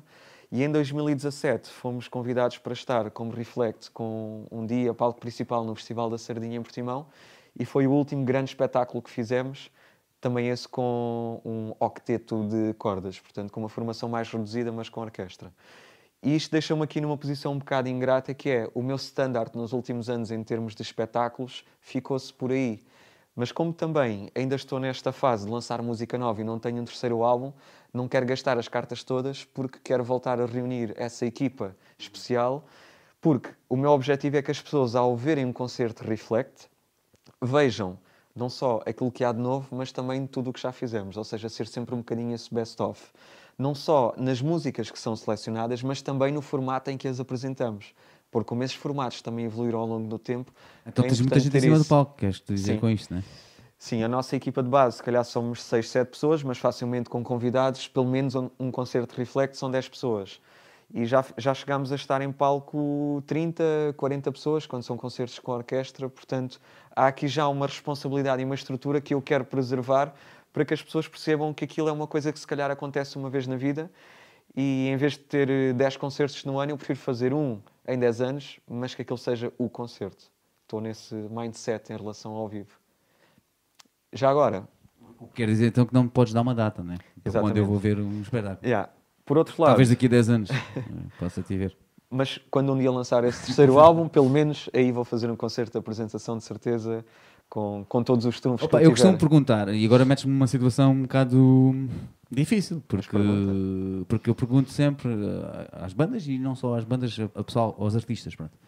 Qual é o palco de sonho, ou neste caso, qual é, onde é que tu queres expor a tua arte? Qual era o sonho? Onde é que é o sonho? Ok. Se tu dizes que só fazes um concerto, então vais-me dizer exatamente esse, né? que é aquele que vais fazer o próximo, é o sonho, é esse. Sim, para mim o concerto de sonho acaba por ser sempre aquele próximo por alguma razão eu aceito, não é? Por isso vai de Pois é encontrar isso que eu estou a dizer, como dizes isso de 10 Mas- anos, né? seja, tem que ser o. Então diz-me qual, é o, qual é o palco de sonho, então. Yeah. Onde é que tu querias fazer esse espetáculo? Curiosamente, numa altura em que eu comecei a fazer concertos e que se calhar faço aquela tra- transição dos bares já para um formato de teatros e auditórios, porque também fizemos essa transição há alguns no tempo, especialmente com o meu segundo álbum, o meu palco de sonho era o Teatro Municipal de Portimão, porque gosto muito da sala, porque gosto da cidade e porque tinha todas as razões para poder fazer lá uma apresentação.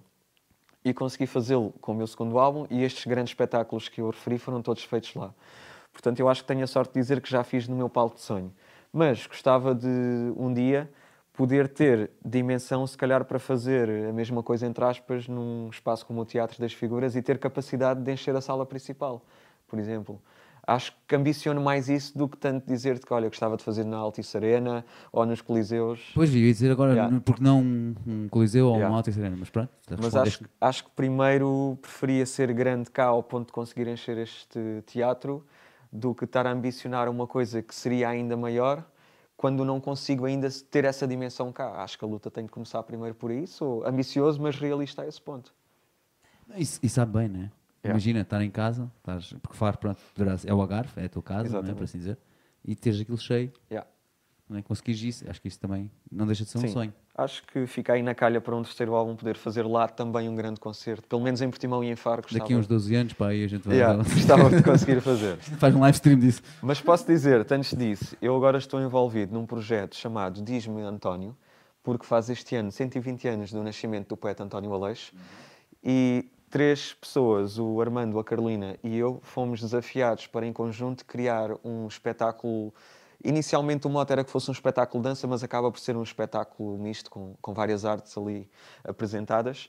E fizemos a estreia desse espetáculo no passado dia 7 de dezembro e faz parte da Rede Azul, que é a Rede de Teatros do Algarve, tem o apoio do 365 Algarve. Portanto, vamos andar durante o ano 2020 em tour por praticamente todos os teatros aqui do Algarve a fazer essas apresentações.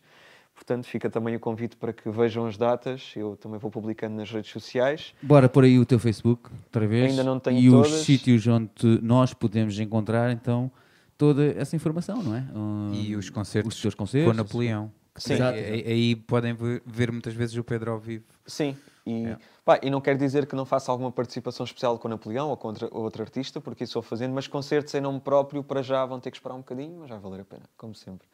Então mais fácil para chegarem a tudo o que é o meu universo digital é escrever em reflect.pt e aí vão parar à minha parte dentro do site da Quimera, mas aí depois vocês têm, para além das minhas informações, cá em baixo, todo- todos os links para todo o lado. Tem aqui todas as edições que, que eu já ofereci ao mundo ao longo da vida. Portanto, o mais fácil é mesmo Pois é reflect.pt. isso, tu, tu direcionas as pessoas para aqui, porque Yeah. no fundo aqui tu tens tudo, né? Tá E, tudo. inclusive as redes sociais todas Sim, também, e né? depois aqui está o Instagram, Facebook, essas coisas todas. Portanto, podem seguir-me, ir acompanhando. E, para além das minhas redes, as da Quimera, porque aí vão conhecer não só o meu trabalho, mas também de pessoas com quem eu trabalho diariamente, que também é importante. Obrigas-me agora a falar também então do quem é que anda aí com mais interesse. Vais-me dizer agora quem são, Ok. quem são os top aí do Algarve, Ok, quem é que anda então- coisas interessantes e para além disso, onde é que a gente pode ouvir essa malta? O que é que Ok. se passa aí no Algarve a nível de hip hop e de musical?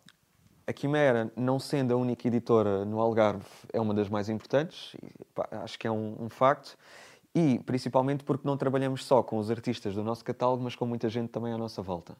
Dito isto, eu acho que é importante, se querem acompanhar o que musicalmente acontece no Algarve, que sigam esses outros à nossa volta, como Intemporal, CS14, etc., mas que sigam a Quimera, porque nós também publicamos. Imagina que vais lá gravar ao estúdio e lanças a música. Mesmo que não seja uma edição Quimera, nós partimos sempre o teu trabalho, porque também estás a apostar em nós, portanto também vamos apostar em ti.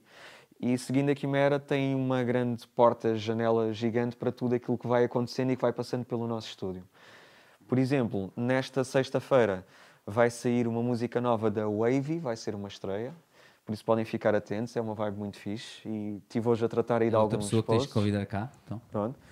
E, mas ainda antes disso, assim, projetos maiores. Temos Moda Vestra, que foi o projeto que antecedeu este meu da Rede Azul, do qual o Rafa faz parte, com o João Frade, e que havemos de lançar o disco também alguns no próximo ano. Se quiseres acrescentar alguma coisa, aproveita. Sim, Moda Vestra foi, foi das coisas que mais me ocupou ano passado. Uh, também corri os teatros todos do Algarve. Foi também um convite e uma experiência completamente nova para mim. Fiz um disco, fiz um disco não, fiz, agora é que estou a fazer o disco. Fiz um espetáculo com um acordeonista que é o João Frade e foi assim um mundo de música eletrónica com, com o acordeão. Depois éramos mais músicos em palco e, e com visuais, mas foi assim um, um desafio que me tirou assim o tapete porque tive mesmo que, que experimentar coisas novas. Um, e o ano passado foi muito focado ao vivo para isso o, o, meu trabalho. Mas em estúdio estava a trabalhar acho que é o que tu ias falar a seguir de um álbum que saiu agora meu com o perigo público. Uh, e se calhar é o, o, que eu vou estar neste próximo ano a, a tocar mais espero eu Uh, mas sim, da minha parte, além de colaborar muito com o Napoleão e com outros artistas, com, com o Pedro, mas foram assim os, os focos de trabalho mais a fundo. Deixa-me só informar-te que de, de 21 vai estar, eh, provavelmente, se vai estar aqui com eles. Se calhar volte porque, com, com, com, o perigo. Porque yeah. nós vamos tê-los aqui yeah. para o ano que vem.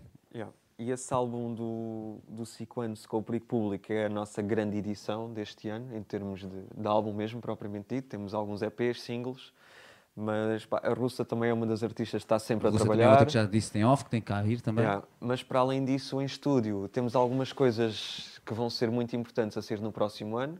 O caso do álbum do Subtil, o do Mascote, também espero que saia agora no próximo ano, o de MDA. Pá, e acho que assim daqueles que eu trabalhei mais recentemente são, são assim, em termos de hip hop, aqueles álbuns que eu acho que a malta que consome música hip hop vai querer ouvir sem dúvida.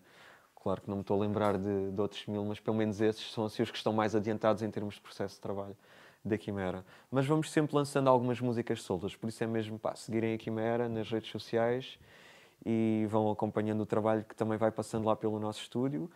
E se fizerem música de alguma forma e quiserem trabalhar connosco, também fica a porta aberta para que o façam. Já disseste, disseste aqui o, o, site, lá também tens o e-mail, mas queres só dizer qual é o e-mail o mais fácil para nós, se quisermos colaborar com vocês, enviar? Porque isso é uma pergunta que nos fazem muitas vezes, os e-mails, Yeah. as pessoas cá vêm do contacto. Não é? Pá, no caso da Quimera é fácil, porque nos contactos tem número de telefone, tem e-mail, estamos nas redes sociais todas nas mais relevantes, portanto, seja por onde for que nos cheguem, nós vamos dar resposta.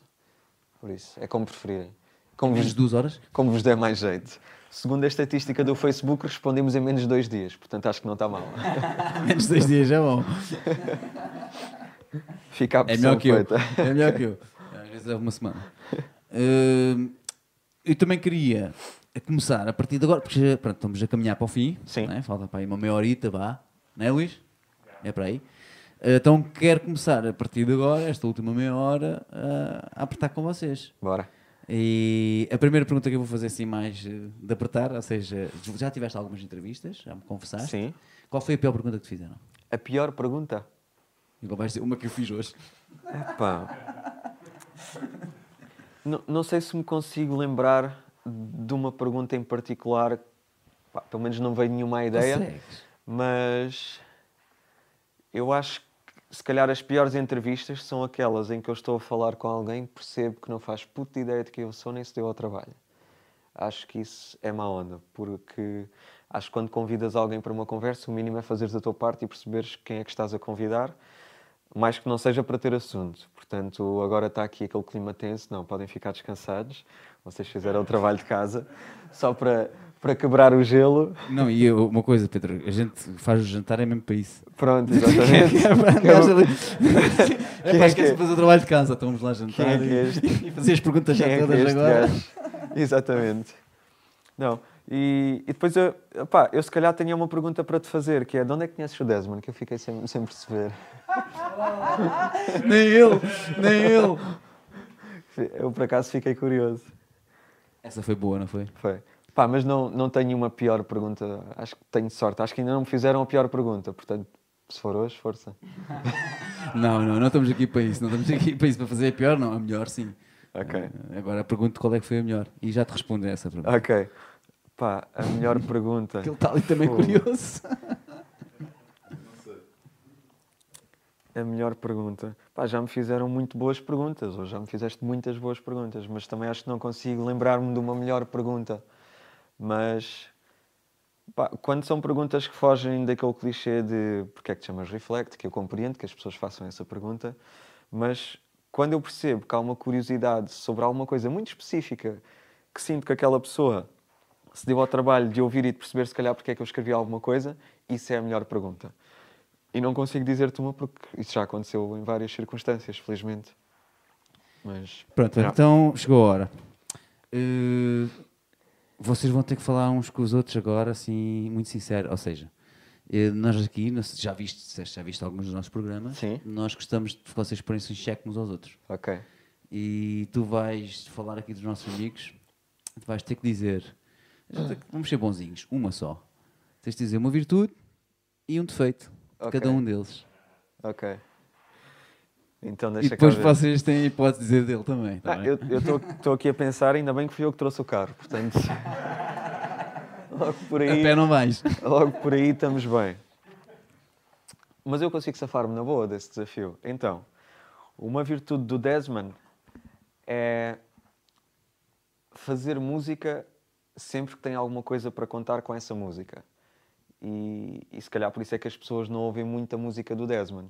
Portanto, para mim a virtude é ele ter eh, essa autenticidade sempre que faz uma música e o defeito é não fazer mais músicas. Ok.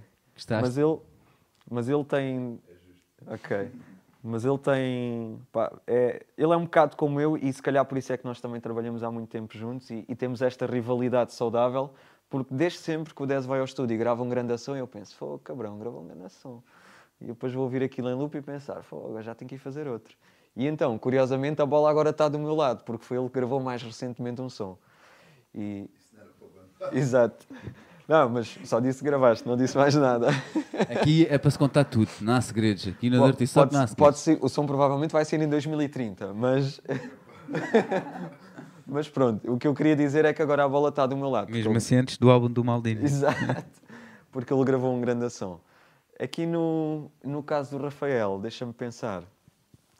Se calhar a virtude que ele tem é, e, e pensando aqui como produtor também, é independentemente do projeto em que ele está a trabalhar musicalmente, tem a capacidade sempre de surpreender por nunca se repetir.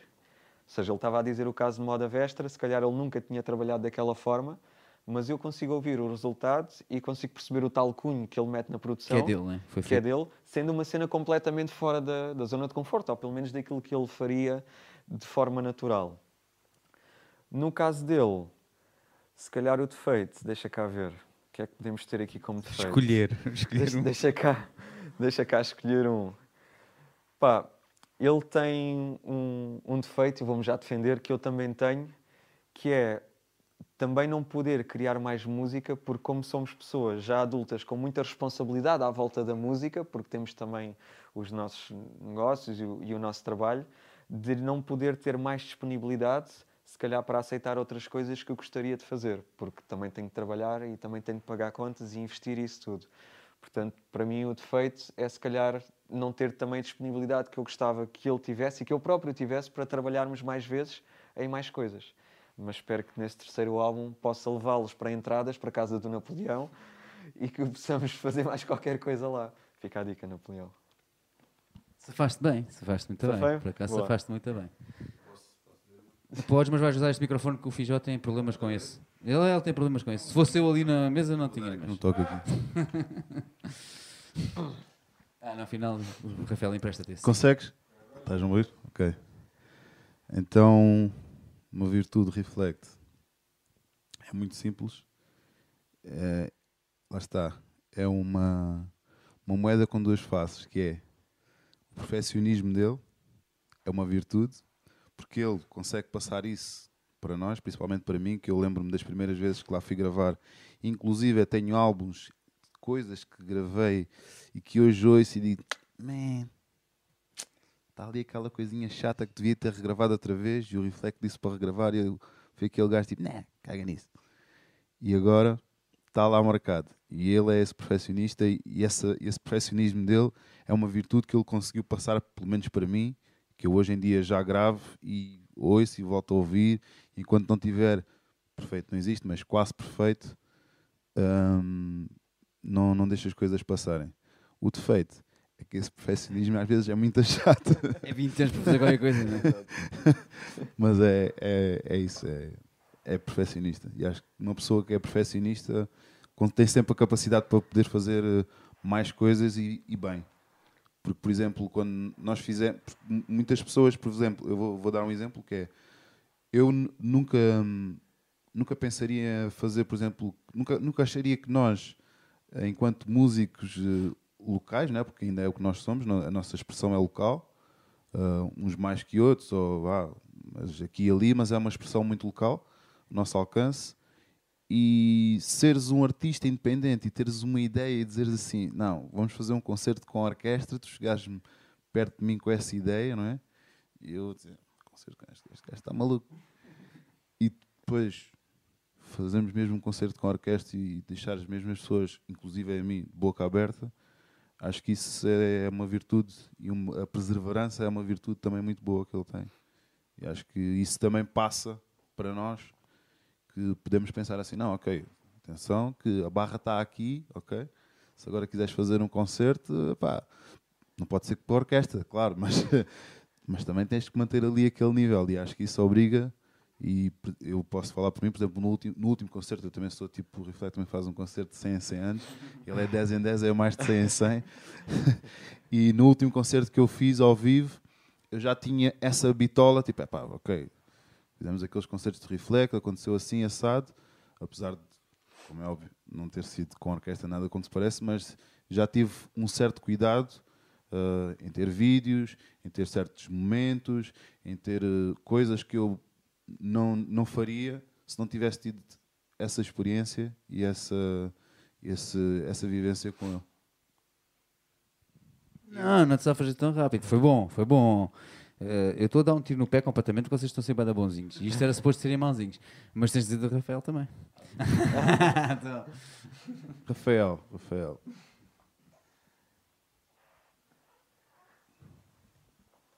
Estou a pensar num defeito. Virtudes ele também tem muitas. Acho que, acho que uma virtude que o, que o Rafael tem é, é uma pessoa que consegue estar, fazer várias coisas bem. Vezes, que isso é uma coisa que, por exemplo, tipo normalmente- gaja. se é tipo gajo ou não, não sei. Mas eh, como, como, como falamos aqui em off, já fez patins, foi arquiteto, já foi, foi e é DJ, produtor, faz mil e um projetos, ou seja, é uma pessoa que consegue fazer muitas coisas bem. Acho que isso é preciso também ter, isso ser uma virtude em ti, seres versátil. Não é, não é fácil. Um defeito, pá, não sei. Não- se me lembrar, vou dizer. Ok, do, do Pedro, acho que ele tirou o, o- a virtude que eu ia dizer, que é, disseste perfeccionismo, eu digo profissionalismo, ah, mas se calhar vou, vou então para outro, para outra virtude, e que é uma que eu só fui conhecendo do Pedro ao longo do tempo, e, e, e apesar de eu ser mais velho que o Pedro, acho que ele me ensinou muito aí é na tentativa de equilíbrio entre o profissional e o pessoal. Esse, esse equilíbrio que eu nunca geri muito bem, ah, sempre pus. por- porque, porque o meu profissional sempre fiz coisas que gosto. Então era 24 horas por dia naquilo. E ele, se calhar por algumas coisas que passou, mas ensinou-me a. Não, mas tu tens que definir ali alguns limites. E aí eu acho que foi das coisas que nisto tudo ele mais me ensinou, apesar de me ter ensinado muita coisa profissional. Uh, isso aprendi muito com ele. O defeito um, e é, é, é, teimoso. Só que essa teimosia muitas vezes leva a, conseguir isto que, que, que, estamos aqui a falar. Se calhar este, o primeiro impacto quando ele disse que ia fazer tal concerto com a orquestra foi teimosia. Foi teimosia. Para todos nós aquilo era teimosia. Isto vai, vai dar trabalho a todos, isto vai ser bem complicado, não sei o quê. Mas aconteceu e, e, e, lá está. Passou, passou de um defeito a, um, a um, uma característica que, que, o leva a longe. Pronto, é. mas nem sempre passa, era isso que o Rafa queria dizer. Sim, às vezes, às vezes é, é, temos que controlar a cena. Em relação a 10, uh, pá, o defeito, o 10 também é teimoso, portanto, esse, esse, esse, esse é, é mesmo, né? é não, não pode, agora não podes defender, pronto. Já defendes depois. O 10 confirma. E o, a virtude no, no 10, o que, eu, o que eu valorizo mesmo no 10 é a, a verdade, porque, porque desde o início até agora tudo é coerente no que o 10 tem feito a nível principalmente musical, que é onde nos conhecemos melhor, mas é, é, há uma linha é, quando há bocado estávamos a, a, tentar falar do cunho, uh, isso é uma guerra que eu tenho todos os dias, principalmente porque faço coisas tão diferentes umas das outras que deixar ali um cunho em todas não tem sido fácil. Acho que neste momento começo a sentir que estou no caminho. Mas o 10 não, o 10 é mesmo fácil de conhecer desde o primeiro trabalho até agora, uma linha muito, muito coerente. Agora Lá está, lá foi o que eu disse. Isto, não, vamos repetir isto tudo outra vez. Ia dizer, agora imagina. Isto é só humor, meu. Um perfeccionista teimoso a trabalhar com outro teimoso, perfeccionista, isto, por isso é que. Mas vocês meteram isto de uma maneira muito apaixonante. Sim, nós, Até nós... um teimoso é um gajo fixe. Nós andamos um perfeccionista à porrada, é bom. À nossa maneira andamos à porrada, mas é sempre com, por uma boa causa. Não, foi bom, foi um bom momento. E pronto, eu vou também acabar este momento. Ah, o Luís ainda tem mais uma pergunta? É, tem que dizer Bart Sainz, é isso? Ah, ok. O que é que queres que eu diga? Não, espera aí, meu. É uma pergunta aqui, ainda, ainda por causa do Reflector dito, que a malta se prepara e tal. É o nosso fã número um, ah, dos sim, Dirty não, Sock, não o Pedro. Sim. E não conseguiu fazer no YouTube, não sei porquê. Faz aqui uma pergunta muito interessante. Que é para o Reflect dizer como é que nasceu a música Fico Bem e onde é que se inspirou para a letra. Ok. Sim, porque o El Patron sabe mesmo as tuas letras de princípio ao fim. eu tenho que confessar, não sei todas. Eu não sei eu também. Sei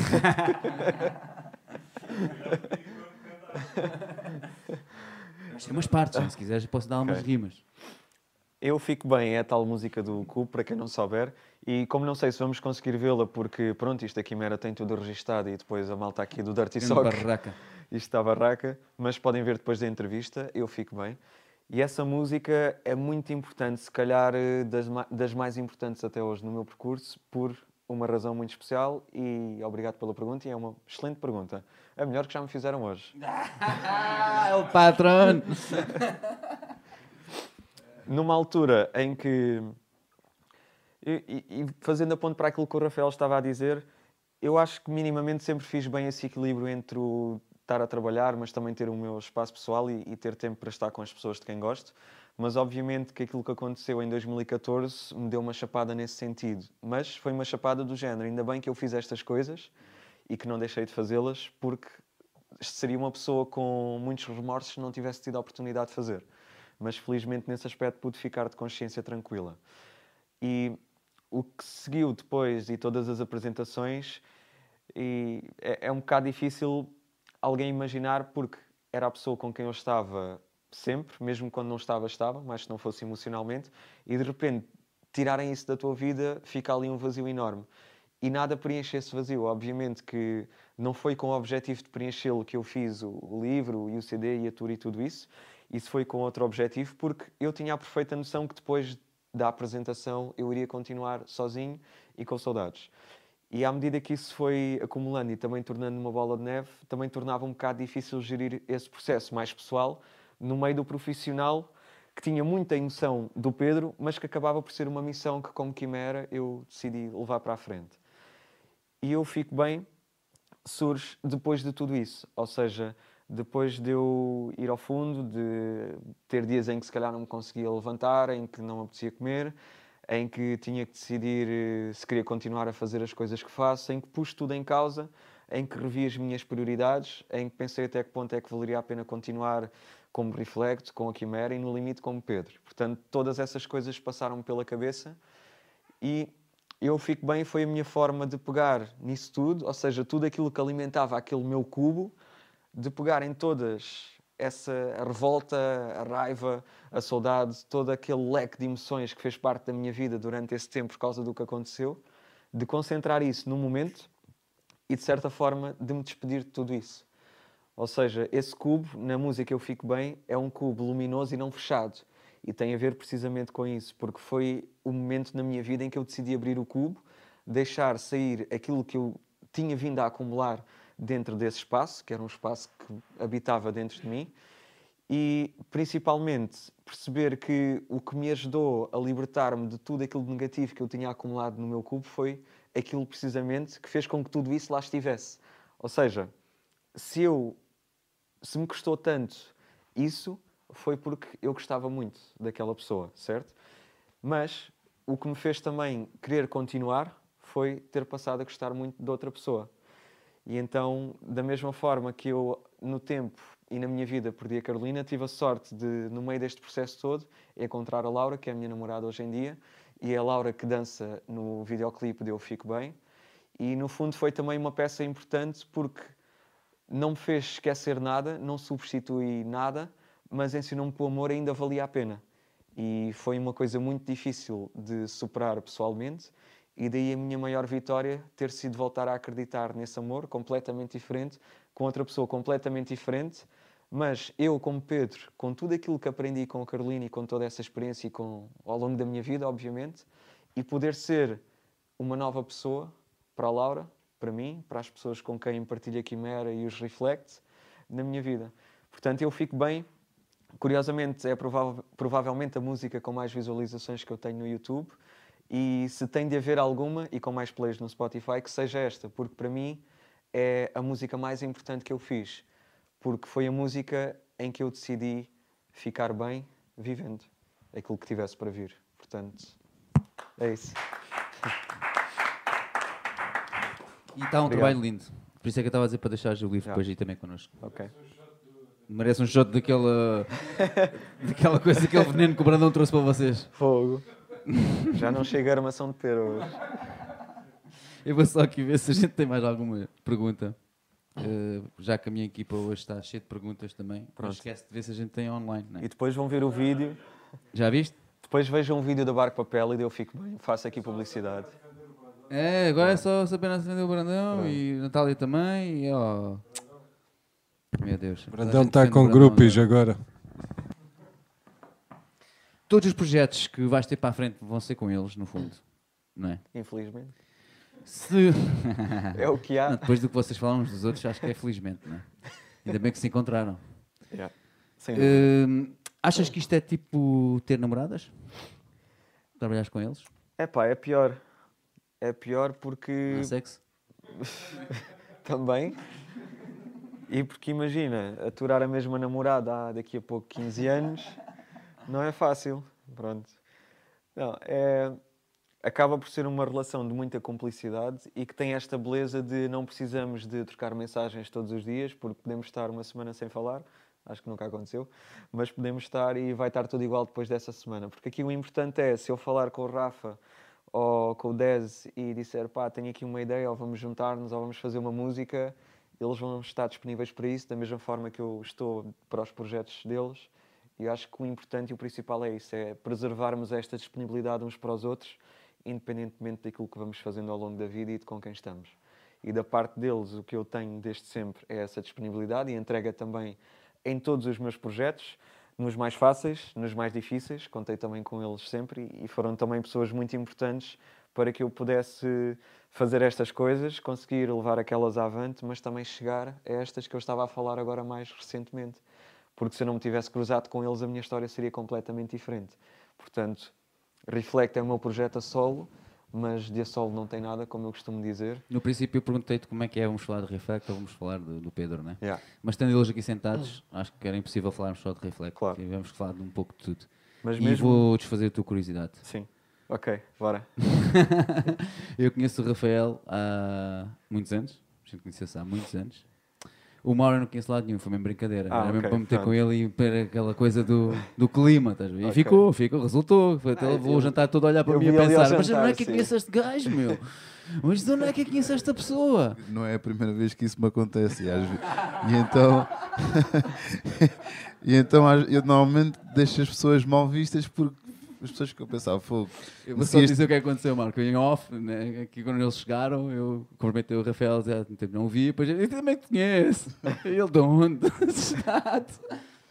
Foi O que acontece muito, as pessoas às vezes abordam, Ei, como é que estás? Está tudo bem? Eu olho para a pessoa e digo, "Epá, não conheço este gajo lá nenhum. Mas vou na vibe, "Ah, yeah, está-se bem, tranquilo. Epá, pronto, no máximo está-se bem. Mas topei no jantar, a gente a falar e tu, tu sempre. Não, vê, da conversa de onde é que vem, onde é que este gajo faz, o que é que este ter gajo mesmo fez. acontecido, podia mesmo ter acontecido. Eu às vezes estou assim, meio aluado. e não reparem toda a gente. deixa lá. Sim, sim, principalmente com o medronho que nos dão. Com- Sim, ele manteve também, manteve sempre a conversa e a postura, nunca se descompôs e Não, esteve sempre. sempre não, não, sim, sim, ainda vou, ainda vou descobrir, na cabeça dele ainda vou descobrir. Eu estava mesmo a pensar que era mesmo verdade, estava a pensar, mas da onde? Da onde? Da onde? Mas pronto. Não cheguei a lado nenhum. Não, mas o Rafael já conhecia Ok. ah, há muitos anos e quando, quando a gente começou a cruzar os e-mails e vi lá Rafael Correia, fiquei Yeah. todo contente dizer, olha, vou revê-lo finalmente, que já há muito tempo que a gente tinha ainda em convidar-te mais por causa do G.I. Joe. Ok. Sim, sim, eh, já não nos vimos já há muitos anos. Muitos anos, yeah. que já não se via. Aliás, até me perguntaste onde é que andava, né? Sim. Desde quando é Yeah. que vias tempo embora aqui já não Yeah. Mas- há tantos anos. Mas como eu disse, a vossa ideia é trazer cá mais hip hop do Algarve, portanto preparem-se para reservar este lugar para o Rafael, porque só vai mudando ali o outro e este. este, não é? Já são com muitos anos gosto, é e muitos gosto. projetos. G.I. Joe já existe há muitos anos. Queres-me dizer só agora, desculpa, te desviarmos um bocado do. Reflect, mas queres-me dizer só há quantos anos é que já existe? Uh, pelas minhas contas, fez este ano 20. Yeah, 98, 99. Acho que foi assim um momento em que Lançaste Tanto- o nome.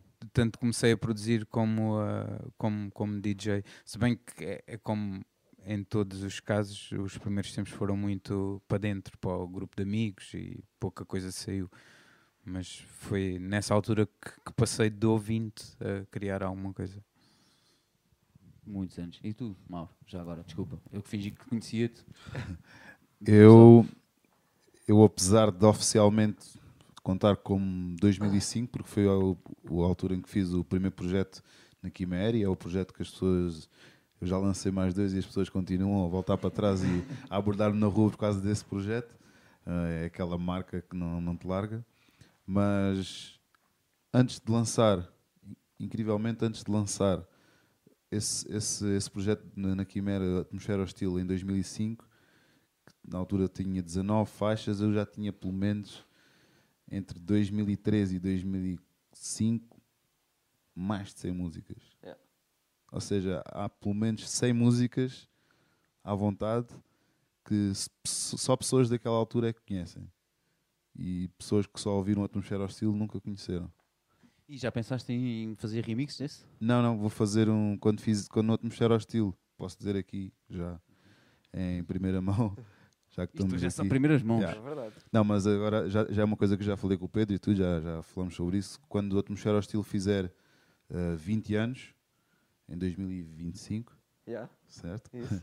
Quando fizer 20 anos, ahm, vou, vou, vou, lançar, vou lançar esse projeto novamente, vamos relançar esse projeto e vou, vou fazer um best-of de todas essas músicas que ficaram pré de 2005. É como, como se faz agora com os filmes, né? Primeiro fazem aqueles, aquelas, aquelas primeiras trilogias e depois fazemos as, as, as prequels. É isso, é isso que vai acontecer em 2025. Você com uma coisa destas com quantos CDs então? Para caber tudo. Vou fazer um best-of, que, que é para também não. Nem tudo o que havia lá era bom. como tudo na vida, e como, quando tudo começa, nem tudo é bom quando nós estamos a começar. Mas tem lá alguns sons engraçados que já se equiparavam ao, ao que eu fiz em, em, em No Atmosfera Hostil e que eu acho que o pessoal não conhece e vai gostar de conhecer. Estás agora a pôr aqui isto por ordem? Não, estava aqui a ver que o Pedro se... também é metódico. Tava- Também, tava aqui a ver. de Não, não nota perfeccionista. nada. Não é metódico, é o CD mesmo. o CD completo. Estava aqui a ver se, se tinha aqui mais alguma coisa importante a dizer sobre isso. Ok. Eh, temos aqui o Di a perguntar quando dás uma aula de bateria. Aula, eu preciso é de aulas hoje em dia. Pois, já. né? já não tocas bateria há quantos anos? Ah, espera, mas Di, poder- Di, poderá, se poderá pela- ser a minha sei se prima. consegues pela, pela fotografia quem é? É a minha prima, É exatamente. a tua prima? Minha Olha, aluna. Pois, exatamente. E também há de ser minha aluna. Então, neste momento, ela, Então, é ela que tem que me dar uma aula de bateria. Portanto, prima, quando quiser já sabes. Vamos agora aí para essa coisa do minha aluno, minha aluna. Então o que é que vocês ensinam? Para, então, para além da música, o que é que vocês fazem na vida? Ok, eu a música é o meu para além, porque eu o que faço da vida é sou programa, sou programa, não, sou programador informático. Portanto, aquela coisa do nerd preservou-se e, e, e é o meu. é, é. Mas já na altura, nas aulas, nas aulas de programação, A gente precisa de um Yeah. aqui, meu. pouca gente rivalizava comigo naquelas aulas, portanto tentei manter esse estatuto e hoje em dia, minha... hoje em dia há 11 anos que sou programador informático não freelancer, portanto a trabalhar numa empresa e é isso que eu faço, é isso que me vai dando o meu dinheirinho e depois gasto isso na música. como eu estava a dizer, claro. nós precisamos de aqui de um, porque nós tínhamos o nosso IT aqui, mas Sim. ficou preso em 2005, acho eu ainda. ainda é o. IT de 2005, estás a ver? Ah, mas o, É, o Brandão é o vosso IT? É, Ah, estás então, a ver. Então vocês estás- precisam mesmo de ajuda, não é? Estás a ver como é que a gente está. Estás a ver o nível, né? Ok. É o Windows XP, o gajo o Windows XP. E para além disso, normalmente quando saio do meu emprego de programador, estou no estúdio, na Quimera, a trabalhar eh, o resto da tarde, o resto da noite, e vou estar agora nesse Quando é que projeto. Exato, nem eu sei muito bem. Depois tenho esse projeto do Disco António que vão dar agora em tour e para além disso vou também dando uns módulos na ETIC, no, no curso de som agora, já dei no de programação, mas entretanto não tem aberto. A ETIC precisa de programadores, mas tenho estado... Destes que sabem fazer cenas de 2005, Não, desses não, esses, desses não precisa. Brandão anda a procurar cenas fixes. Retroprogramação. Pode agora as cenas Yeah. retro, meu. Deviam, deviam de saber, meu. Os putos E- deviam de saber essas coisas. E faço Como é parte fazia antigamente? também do, da lista de formadores do curso de som que o Rafa coordena. Portanto, aí ele poderá falar um bocadinho mais Ah, sobre isso. então é daí a vossa colaboração também tanto com, um, Com a ETIC. com a ETIC, não é? Yeah. Sim. Ahm, isso é a pergunta mais difícil que me podes fazer. o- É o que é que eu faço. Pois, porque tu não sabes realmente responder, porque é tanta coisa, não é? Sim, se bem que eu, eu, eu, eh, eh, estudei eh, e tirei arquitetura e trabalhei oito anos como arquiteto. E a música era o meu hobby ou segunda profissão, porque ocupava o mesmo tempo da outra. Ahm, mas tomei uma decisão há alguns anos de deixar a arquitetura e, ou pelo menos pô-la em pausa, para me dedicar mais a, a este lado. Mas os meus dias são divididos entre a música destes projetos que temos andado aqui a falar.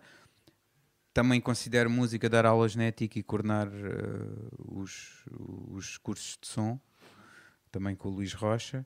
E daí eh, o- há, há algumas coisas que temos estado a Nosso falar. grande amigo Luís Rocha, sim, sim. Eh, algum- muito bem.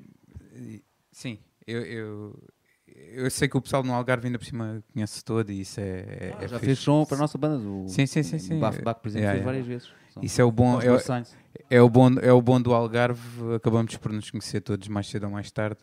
Ahm, e, e, o, e convidei o Pedro também a dar lá alguns módulos de, na ETIC. Ah, fora isso, passo muito do meu tempo profissionalmente a fotografar e a filmar. Ah, e pronto, acho que chega. E depois é a tal pergunta do, do quando é que dormes e, e a tal parte que eu estava a dizer que o Pedro mencionou, que às vezes não é fácil de gerir ah, o tempo para, para o pessoal. Houve uma altura, também no, no período da tua vida, que dedicaste muito à fotografia e ao filme. Eh, fizeste muito isso. Sim, sim. Eu continuo, continuo. não é? É isso que eu te perguntar, tu, mas eu não tenho visto muita coisa. Eu, O que é que andas fazendo? eu, f- eu faço isso todos os dias. A questão é que, como não tenho muito tempo, eu não publicito nem anuncio isso em lado nenhum, porque o, o trabalho que tenho é mais do que consigo dar resposta. E, e atualmente não sou só eu, é uma equipa.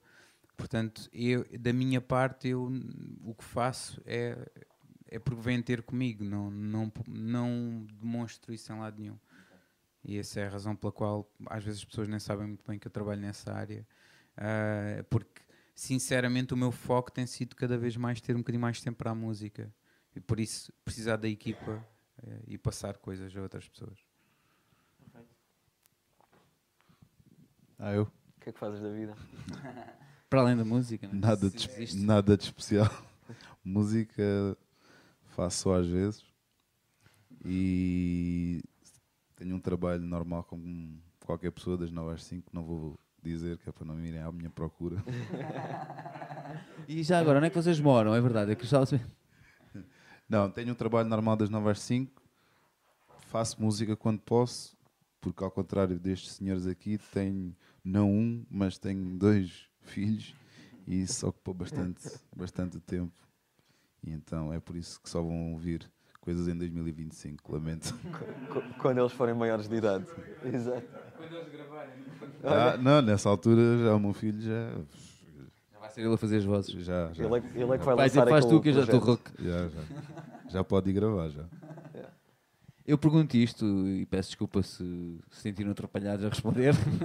não, mas é porque acho curioso. Nós temos aqui, como vocês veem, eh, nesta parede várias bandas e gosto de falar disso porque mais de metade já só se dedicam à música isso é, é lindo. Eu, para mim, não, exatamente, também eu. Também eu, exatamente. Mas não. E, E ainda bem. exato. E fico feliz por isso e orgulhoso de dizer isso. E apesar de eu não me dedicar só à música, tens este para a parede. Este já está Sim, também tenho aí para vocês. Não, e Pronto. vocês para lá caminham. Uh, o Rafael já está mais perto disso, né? tu, mas tu também. E, e ele, quando, depois, quando os filhos crescerem, Mas, também é para lá. mas, eu, mas eu também, se calhar neste momento, já conseguiria viver só da música, contando com componentes de estúdio, trabalhar com os outros. Só como reflect, não. Sim, eu quando digo isto, deste Yeah. também, lá tem, tem outras componentes, mas Sim. é só na música. Dentro né? da música. Mas, infelizmente para mim, eu gosto de ser nerd e de programar, gosto bem. Portanto, faço o que gosto, sou pago por isso. Por isso Sim, fiz. para aqui mesmo, E- tens de ir para cá eu- programar para a gente. Eu, eu durante muitos anos via a, res- a resposta que o Pedro deu há bocado de ele não faz só música e tem, tem uma profissão, mas isso permite-o fazer a música como quer e, e quando quer. Eu durante muitos anos também eh, essa era a minha filosofia. Ah, e- atualmente acho que continua a ser, porque tudo o que eu faço eu não, não divido muito as coisas, hum, consigo separar aqui áreas, mas para mim é, é tudo muito parecido, é tudo uma área artística e só aí é que eu me sinto à vontade. Mas, mas isto que ele, que ele estava a dizer é, é mesmo verdade. Quando a pessoa não tem responsabilidade nenhuma na música, só faz o que gosta e só faz o que lhe apetece. A partir do momento em que começam a haver algumas contas para pagar e essa é a fonte de rendimento, às vezes atrapalha um É bocadinho. aquela obrigação, é isso mesmo, né? Quando é uma atrapalha um bocadinho uh, a criatividade. Yeah, yeah. E originalidade. Sim, sim. Hum, tens alguma pergunta para nós? Sim, isso vai, eu vou pedir Ok, a ti. Só queria ok. saber se ele tinha alguma pergunta. Antes de assinar, só queria saber se ele tem alguma pergunta para nós. Pergunta para vocês. O que é que vos deu na cabeça, seus malucos, estando no Algarve para montar uma coisa tão bonita como esta? Bonita, Ahm. não estou a falar só esteticamente, mas estou a falar em termos de conteúdo e da opor- oportunidade que é para estes, para eu que estou cá hoje, vir cá dizer mais umas coisas que normalmente a malta não sabe e fica a saber. Boa pergunta, já nos fizeram essa pergunta por acaso. Ok, Mas é a melhor pergunta de sempre. ok, então força. E digo-te, respondendo muito simplesmente e, e muito rapidamente, a minha versão, e Já. depois o Luís vai-te dizer com quase três palavras a versão que eu mais gosto. Ok. Ok? Oh. Então, os velhos vão à Não. caça. Isto é a versão do Luís. Não quero Então, respostas feitas. Os velhos vão à caça. Nós vemos para aqui. Ok. Pronto, Ok. Isto é a resposta do Luís. Yeah. E a minha resposta é: o Luís teve esta ideia. Eu disse isto em off, live Sim. stream, tal coisa do live stream, fazer uma coisa, um programa. Isto era o que ele gostava de ver na televisão. Ok. Mas aqui da malta, do Algarve, de nós, nossa. E então convenceu-me a vir, a voltar e vir fazer isto para aqui. E eu disse, sim, para fazeres isto, sim senhora, mas tem que ser assim. Yeah. Tem que ser top, Bem feito. não é? E ele diz, eu não faço nada sem ser top. E eu, pronto, então está bem, então fazemos. Ok. E é isso. Boa. Acho que, acho que fizeram muito bem e principalmente acho que é, além de ser esta janela que o Pedro está a dizer para o que nós fazemos no Algarve, eh, nós todos, eh, eu acho que é, é um exemplo de mais um exemplo de como o Algarve consegue fazer coisas interessantes com conteúdo e, e, que, e, e que leva um bocadinho o nome de quem está cá para o resto do país e não só. Por isso, Nós fazemos o nosso máximo, tentamos o nosso máximo para fazer isto interessante, não é? Obviamente que o, o artista em si também terá o seu interesse a mostrar, não é? Claro. Se Faça-me entender.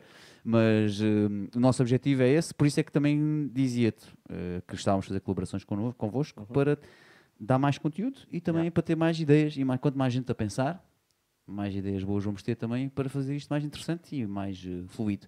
Estamos já a acabar agora a season, vamos começar uma nova, próximo ano. Como o Luís diz, agora vai ser a rasgar. Yeah. Boa. Agora é que vai ser mesmo, agora é que vai ser a rasgar. Esta próxima season, não é Luís? Sim. Agora em 2020. De- Deixa cá vir cá o Reflect, que a partir de agora é que vai ser fixe. Exatamente.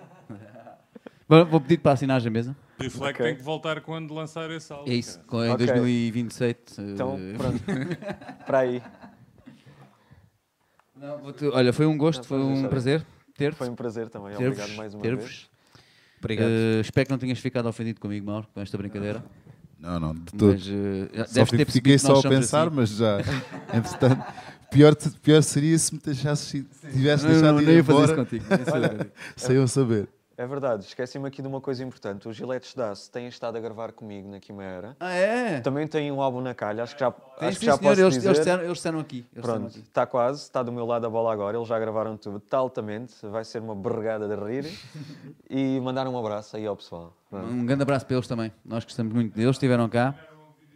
Com, temos de fazer uma cena em conjunto, como vamos fazer com, os- com a malta dos tubarões. Vamos fazer um jogo com eles, eh, porque nós temos um trunfo, o Brandão, que é bem da alta, estás a ver? Então vai, vai fazer fundar boés. Hum, E então era fixe fazermos também com eles. que já tínhamos tenho uma fazer um pergunta aí para o Pedro. Um sketch com eles. Uma pergunta para o Pedro. Sim.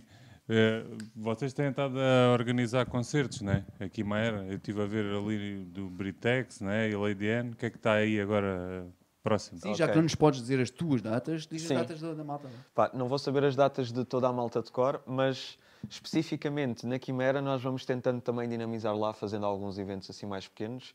Fizemos esse maior da inauguração da rua, mas tentamos também levar lá alguns artistas e vamos ter agora no próximo dia 23 o Jake e a Mafalda Rosada ao vivo na Quimera. Fica também o convite, vão ao evento no Facebook e reservem lugar, porque não cabe lá toda a gente. E nós tentamos fazer isso. Para, o- para os artistas que também vão passando por lá.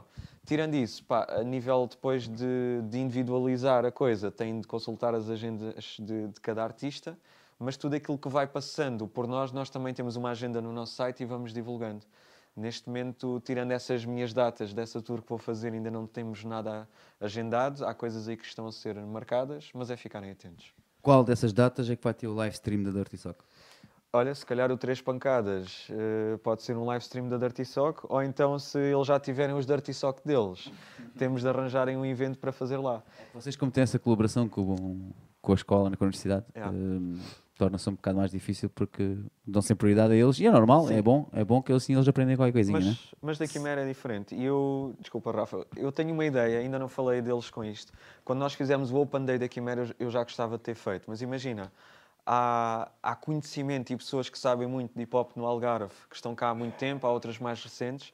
E eu gostava de um dia, se calhar pode ser esse o mote, de fazer uma conversa na Quimera em que tivesses, por exemplo, o Lois de CS14, que conhece ali todo o, o universo de quarteira, ter alguém da Quimera, ter, Isso por exemplo, alguém de Lolé e que no fundo pudéssemos ter ali uma conversa. Quase uma conferência, não é? Yeah, para que as pessoas que hoje em dia se calhar estão no Algarve e começam a fazer música, que obviamente não têm a obrigação de conhecer tudo o que está para trás, percebam como é que chegámos ao ponto em que eles estão e para que nós que estamos cá há mais tempo também possamos, possamos conhecer aquilo que está a ser feito agora e pessoas muito válidas a Não, criar isso arte. é um excelente Boa ideia. Contem connosco. Yeah, Contem acho que era connosco para um, isso. um bom tópico.